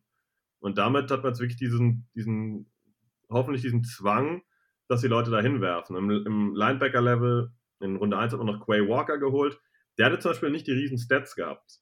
Wenn wir wieder bei dem College-Thema sind, muss man anders bewerten. Er hat in Georgia gespielt. Es war eine Überdefense. Da waren Leute vorne in der Line, äh, die auch allesamt früh im Draft gegangen sind, übrigens auch der Devonta Wyatt. So, ne, da bleibt für die Linebacker nicht mehr so arg viel übrig. Ne? Da kannst du zum Beispiel die Tackles jetzt nicht so werten, einfach weil da kam nicht viel durch. Die haben vorne schon äh, quasi alles im Boden gerammt. So, Quay Walker, sehr athletisch, guter Coverage-Linebacker, passt eigentlich ins ganze System. Vorne schön Druck machen, hinten die Coverage richtig gut setzen, dann wird es schwierig für den Gegner. Und ich glaube auch, dass wenn, ich glaube auch, dass man Joe Barry hier seine, ich sag mal, seine Wünsche auch ein bisschen erfüllt hat. Das hieß, okay, wie kriegst du jetzt eigentlich mal die Defense aufs nächste Level? Offensiv waren wir potent. Klar, wir haben äh, Devonta Adams verloren, aber wir wollen den nächsten Schritt machen. Wie kriegst du die Defense aufs nächste Level? Dann hieß es ganz klar, okay, Defensive Line müssen wir was tun. Nur Kenny Clark reicht nicht. Und Devonta Campbell war richtig, richtig guter, aber ähm, letztendlich ist das auch eine, auch eine Frage, ob der das wiederholen kann. Weil die Jahre vorher war der Devonta Campbell nie so stark wie letztes Jahr. Und jetzt hast du eben da zwei Linebacker, die dieses Level einfach einigermaßen, glaube ich, dann spielen können und zu, zur Not kombiniert. Das ist ja für auch okay. Ich habe ja, nichts davon, wenn der Devonta Campbell irgendeinen lustigen Award gewinnt. Das ist mir echt relativ wurscht, solange das da draußen auf dem Feld funktioniert. Um meinen berühmten Headcoach zitieren zu dürfen, do your job. Also können wir schon sagen, Vormachtstellung der Packers, da wird dieses Jahr in der NFC North definitiv nicht dran gerüttelt werden, oder? In anderen Divisions hatte ich gesagt, vielleicht, weil wie gesagt, die Offense wird wild werden, wenn Watson nicht abliefert, wenn, wenn Dubs nicht abliefert, wenn Lazar kein, nicht eine kleine Steigerung hinlegt, dann muss man schon sagen, dann könnte das offensiv zäh werden, weil nur laufen kannst du auch nicht. Und wenn Tonje nicht ganz fit ist und wir haben in der Offense noch ein paar Fragezeichen, also David Bakhtiari hat sich, ich glaube, mittlerweile vor anderthalb Jahren das Kreuzband gerissen und der hat jetzt wieder angefangen zu trainieren, wurde auch wieder rausgenommen, weil es nicht gut ist scheinbar. Also da würde ich mal sagen, die Offensive Line ist kein Problem, weil die Packers kriegen immer eine gute Offensive Line irgendwie zusammen und die haben auch dieses Jahr massiv da wieder rein investiert mit aus meiner Sicht guten Talenten. Aber da sind ein paar Sachen, wenn Tonyan nicht ganz fit wäre, wenn Bakhtiari rausfällt und wenn die, die Rookie-Receiver nicht so funktionieren, dann ist die Offense schon so ein bisschen Wackelkandidat. Aber in der, in der Division sehe ich da einfach ja, zu wenig Konkurrenz zu sagen, die werden dann nicht Erster. Ähm, kurze Frage, wen siehst du eigentlich Stand heute, 11. Juli, als Nummer 1 Receiver bei den Packers? Gibt es den überhaupt? Braucht es den? Ich, ich zucke innerlich. Ähm, es gibt ihn nicht, aber ich hau jetzt einen raus. Er wird es nicht werden, aber ich bin großer Fan von Romeo Dubs. Ich wusste, du sagst es jetzt. Ganz interessanter Typ. Ähm, so ein bisschen die Allzweckwaffe, weil kannst du. Nevada war er, glaube ich, im College, wenn ich mich jetzt nicht täusche. Ja. Ähm, ähm, konntest du außen aufstellen, konntest du im Slot aufstellen, hat eigentlich so ein bisschen was vom allem. Er hat guten Topspeed, hat eine gute Größe, ist über, was will das sein, an die 1,85 müsste sein. Ähm, viele reden über Christian Watson, ist halt so der typische Outside Receiver, wahrscheinlich dieser Possession Receiver. Ähm, könnten wir vorstellen, weil auch der Devonta Adams, den hast du überall gesehen. Der war natürlich Outside, wenn du weißt, der ist einmal One-on-One, dort geht die Kugel hin. Aber der war ihm halt auch im Slot verdammt gefährlich. Und ich glaube immer, dass dieser Romeo Dubs dieser, ich sage jetzt mal, Devonta Adams für Arme ist, quasi, dass du ihn auch so versuchst, vielseitig einzusetzen, muss man natürlich auch schauen, wie ist die Verbindung zu Aaron Rodgers und, und, und ähm, ähm, wo fühlt er sich wohl. Aber ganz heißer Kandidat, glaube ich. So, so diese Sneak Receiver, die keiner am Schirm hat, das ist immer, das ist einer meiner Kandidaten. Also dieses Jahr haben mir die Packers ja wirklich einen Traum erfüllt. Ich äh, besitze ja kein Packers-Jersey. Ich habe mir damals fürs London Game ich mir eins ausgeliehen. Bin dann mit einem Brad Favre-Trikot da aufgelaufen. Und ähm, ja, ich bin großer Dubs-Believer vor dem Draft schon gewesen. Und ich denke, dieses Jahr, auch wenn er vielleicht gecuttet wird in zwei, das ist mir völlig banan. Ich glaube, Romeo Dubs äh, Trikot incoming. Ist, äh, es ist nie zu früh, einen Hype zu starten. Niemals zu früh. Ja, also äh, bin da sehr, sehr heiß auf den. Ja. Also Leute, den Namen unbedingt merken. An Sebastian, wenn es zu den Packers, wenn du noch was hast, gerne erzählen. Wenn nicht, würde ich langsam Richtung Prediction gehen. Wie schließen Sie denn die Saison ab, beziehungsweise die Regular Season? Also erstmal habe ich nichts einzuwenden, ähm, beziehungsweise noch irgendwas zu ergänzen. Ich glaube, wir haben das ganze Roster so ein bisschen abgedeckt. Ich will nochmal betonen, die Offensive Line wird auch ohne Bakhtiari ganz gut sein. Ähm, da hat man einfach vorgesorgt, die letzten Jahre über. Äh, bloß es wird dir niemand prognostizieren können, wie man ohne Bakhtiari aufstellt. Alton Jenkins, Superspieler, kann Guard, kann Tackle, kann auch Center. Center ist besetzt mit Myers. Sollte Bakhtiari nicht spielen, wird man vielleicht Jenkins auf Tackle sehen und dann sieht man auf Guard vielleicht Sean Ryan oder wieder John Runyon, wie auch immer. Gibt viele Möglichkeiten, aber die Packers sind für eine gute Offensive Line bekannt, daher mache ich mir da auch weniger Sorgen. Ähm, wenn wir beim Record sind, 12-5. äh, ich glaube, ich bin überflüssig, weil auch ich habe 12-5 und sage dazu, dass es ein Top-Record in der NFL sein wird. Ich glaube nicht, dass es diese Teams gibt, die so diesen grandiosen Record. Ich glaube, 12-5 ist jetzt schon. Ich sag 13-4 wird der beste Record in der, in der NFL. Okay, ich also seitdem 12-5 ich sehe es ein Spiel schlechter. Ich habe sie bei 11-6, aber definitiv wieder vorne mit dabei. Dass in den Playoffs viel passieren kann, wissen wir auch. Trotzdem, Packers, die 11-6, die waren schon so, wenn, da muss eigentlich schon wirklich alles funktionieren, dass, dass es dazu kommen wird. Wenn es eben, wie, wie du von angesprochen hast, Sebastian, gerade mit den Rookies nicht so funktioniert, Aaron Rodgers da kein Vertrauen und keine Verbindung zu seinen Receivern aufbaut, dann glaube ich, wird, könnte man dann nochmal nachkorrigieren im Record, aber generell sehe ich auf jeden Fall die Packers schon relativ komfortabel die Division gewinnen.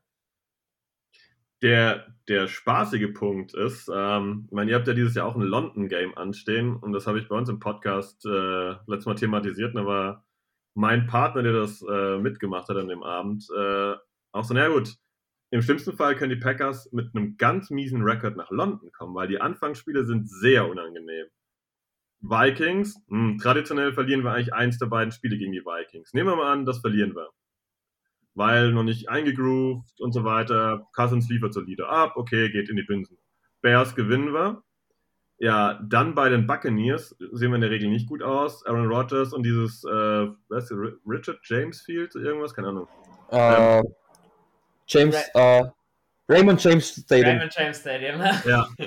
So, Raymond James, genau. Äh, generell Aaron Rodgers und äh, Südstaaten in Amerika, beziehungsweise gerade Florida, das irgendwie ist nicht seine Gegend.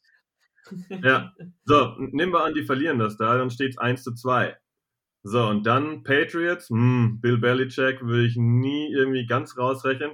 Könnte sein, dass die mit 1-3 oder 2-2 nur nach London kommen. Und ähm, ja, wird auf jeden Fall interessant. Also der, der Anfang der Packers Schedule ist für das London Game potenziell sehr unangenehm.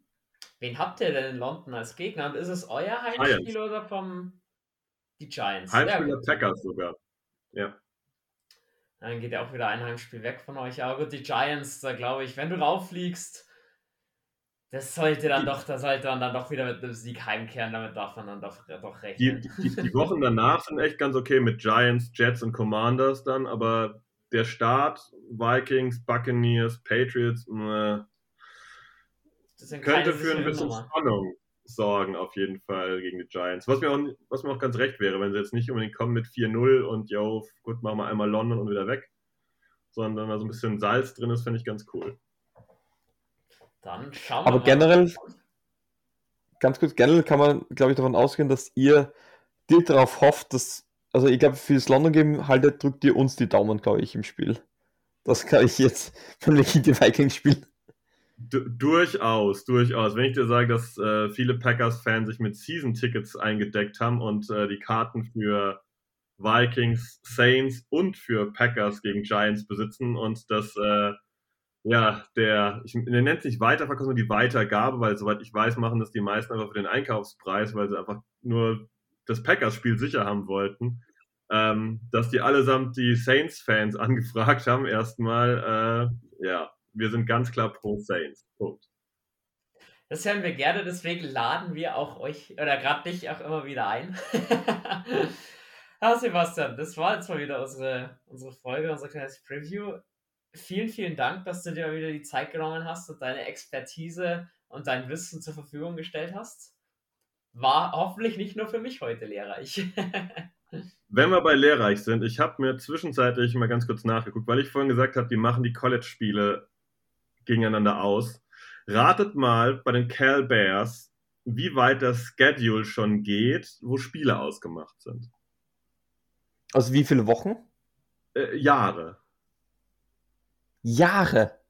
Ja, wir reden von Jahren. Ach du Scheiße, ich hätte nicht mal gedacht, dass sie mit dem Jahr fertig sind. Dann wird, ja, ja, eben, das überrascht mich jetzt auch, aber dann werden es wahrscheinlich gleich irgendwie die nächsten vier Jahre oder so wahrscheinlich schon sein. Also bis 2025 ist das, ne, 2026 ist das Schedule voll. 2029 hat man ein Gastspiel schon ausgemacht in Wyoming und 2032 spielt dann Wyoming in Cal. Kann man so dafür schon ein Ticket bestellen? Jahre ausgemacht.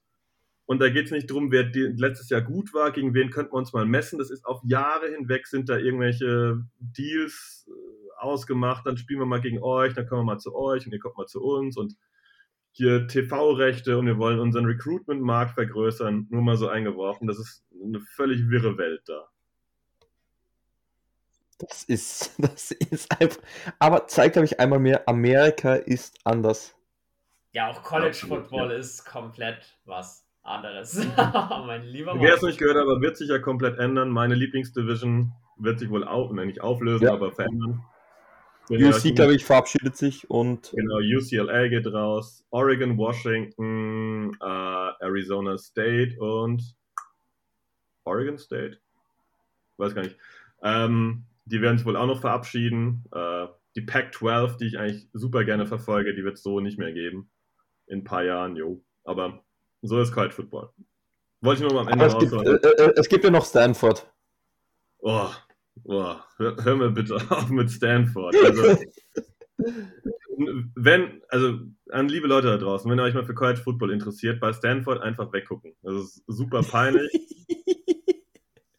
ich, war, ich war ja vor Ort, das ist eine Privatuni, ja, die ist akademisch ganz gut, so wie viele andere Unis auch, aber das ist eine Privatuni. Wer Bock hat, in, in, Deutschland würde man sagen, so der, der klassische. Red Bull, das Red Bull. Oder so irgendwie? Ja, Nee, nee, aber in Deutschland würde man sagen, der klassische FDP-Wähler mit, mit, mit Krawatte und Pulli umgehängt über die Schultern, der geht bei, bei Cal und guckt euch an, guckt euch Tailgating an bei normalen Unis und gibt mal Tailgating Stanford an. Da siehst du dann so rot gedeckte Tische mit so gehäkelten weißen Deckchen drauf. Und dann sitzen die da halt brav und trinken dann halt irgendwas. Und das Maskottchen ist ein, ist ein, ist ein Baum, aus den den Grundschüler gebastelt haben. Also Nichts für Geringverdiener ja. anscheinend. Stanford, Stanford ist keine Option, Punkt. das ist noch eine deutliche Aussage zum Ende der Folge. Nicht schlecht.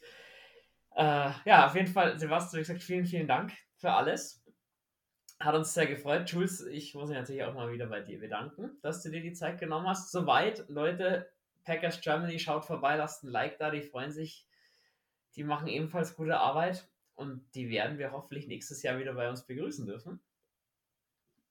Sehr gerne, sehr gerne. Äh, hat mir auch Spaß gemacht. Äh, nur, dass es nicht falsch rüberkommt. Ähm, Packers Germany bin nicht nur ich, das sind ganz, ganz viele andere, die auch mit äh, Fuhrwerken. Äh, ich bin jetzt aber nur als Gast hier eingeladen und vertrete quasi alle, die da mit äh, genau. Ja, ansonsten vielen Dank für die Einladung. Hat Spaß gemacht gerne wieder und äh, wir können ja mal drüber sprechen, äh, wann wir wieder einen Gegentausch organisieren, so wie wir letztes Jahr auch hatten, wo dann, glaube ich, Jules, du warst bei uns, ne? Da war ich ja genau. äh, stimmlich verhindert. Da hast du mit Jo dich getroffen. Genau. War, hat aber auch mega gut funktioniert. Also da kann ich aus eigener Erfahrung sein. Viele, also alle, die ich bisher kennengelernt habe, ziemlich korrekte Typen und ich glaube, ähm, sowas macht dann Spaß, ähm, wenn, wenn du so eine coole Community hast und sowas aufbauen kannst macht schon Spaß und muss, es muss ja nicht immer die eigene Mannschaft sein. Es gibt auch noch 31 weitere Teams. Deswegen auch von meiner Seite, schaut die vorbei, die machen wirklich alle hervorragende Arbeit. Und ja, ich kann mich einmal nur mehr bedanken, dass du dir wieder die Zeit genommen hast. Sind ja doch knapp zwei Stunden jetzt geworden mit der Vorberichterstattung und meiner Verzögerung über zwei Stunden. Ähm, diese sind auch von mir nochmal herzliches Dankeschön für diese aufschlussreiche Information zu den vier Teams aus der NFC North natürlich lieben gern bei Bedarf äh, leihen wir unseren Jules wieder aus, wie so eine Wanderhure. jeder, jeder fremde Partner, der irgendwie anfragt, äh, das war, Jules, Jules ist für alles zu haben. war, glaube ich, das Netteste, was du in der letzten Woche zu mir gesagt hast, glaube ich. Schon, gell? Schon, gell? Ja, dann sind wir am Ende mit der NFC Dorf. Es geht weiter, Jules. Du bist dann als nächstes dran mit. Der AFC East. AFC East wird man dann als nächstes hören. Ähm, wenn du mich fragst, was für mich als nächstes ansteht, für mich steht jetzt morgen die NFC East an, aber die hört ihr dann erst den nächsten in näherer Zukunft. Wunderbar, dann könnt ihr euch schon mal drauf freuen. Wann ihr mich das nächste Mal hört, ich weiß es nicht. Lasst euch überraschen. In dem Sinne beende ich dann die Folge mit den wunderschönen Worten Who Dat?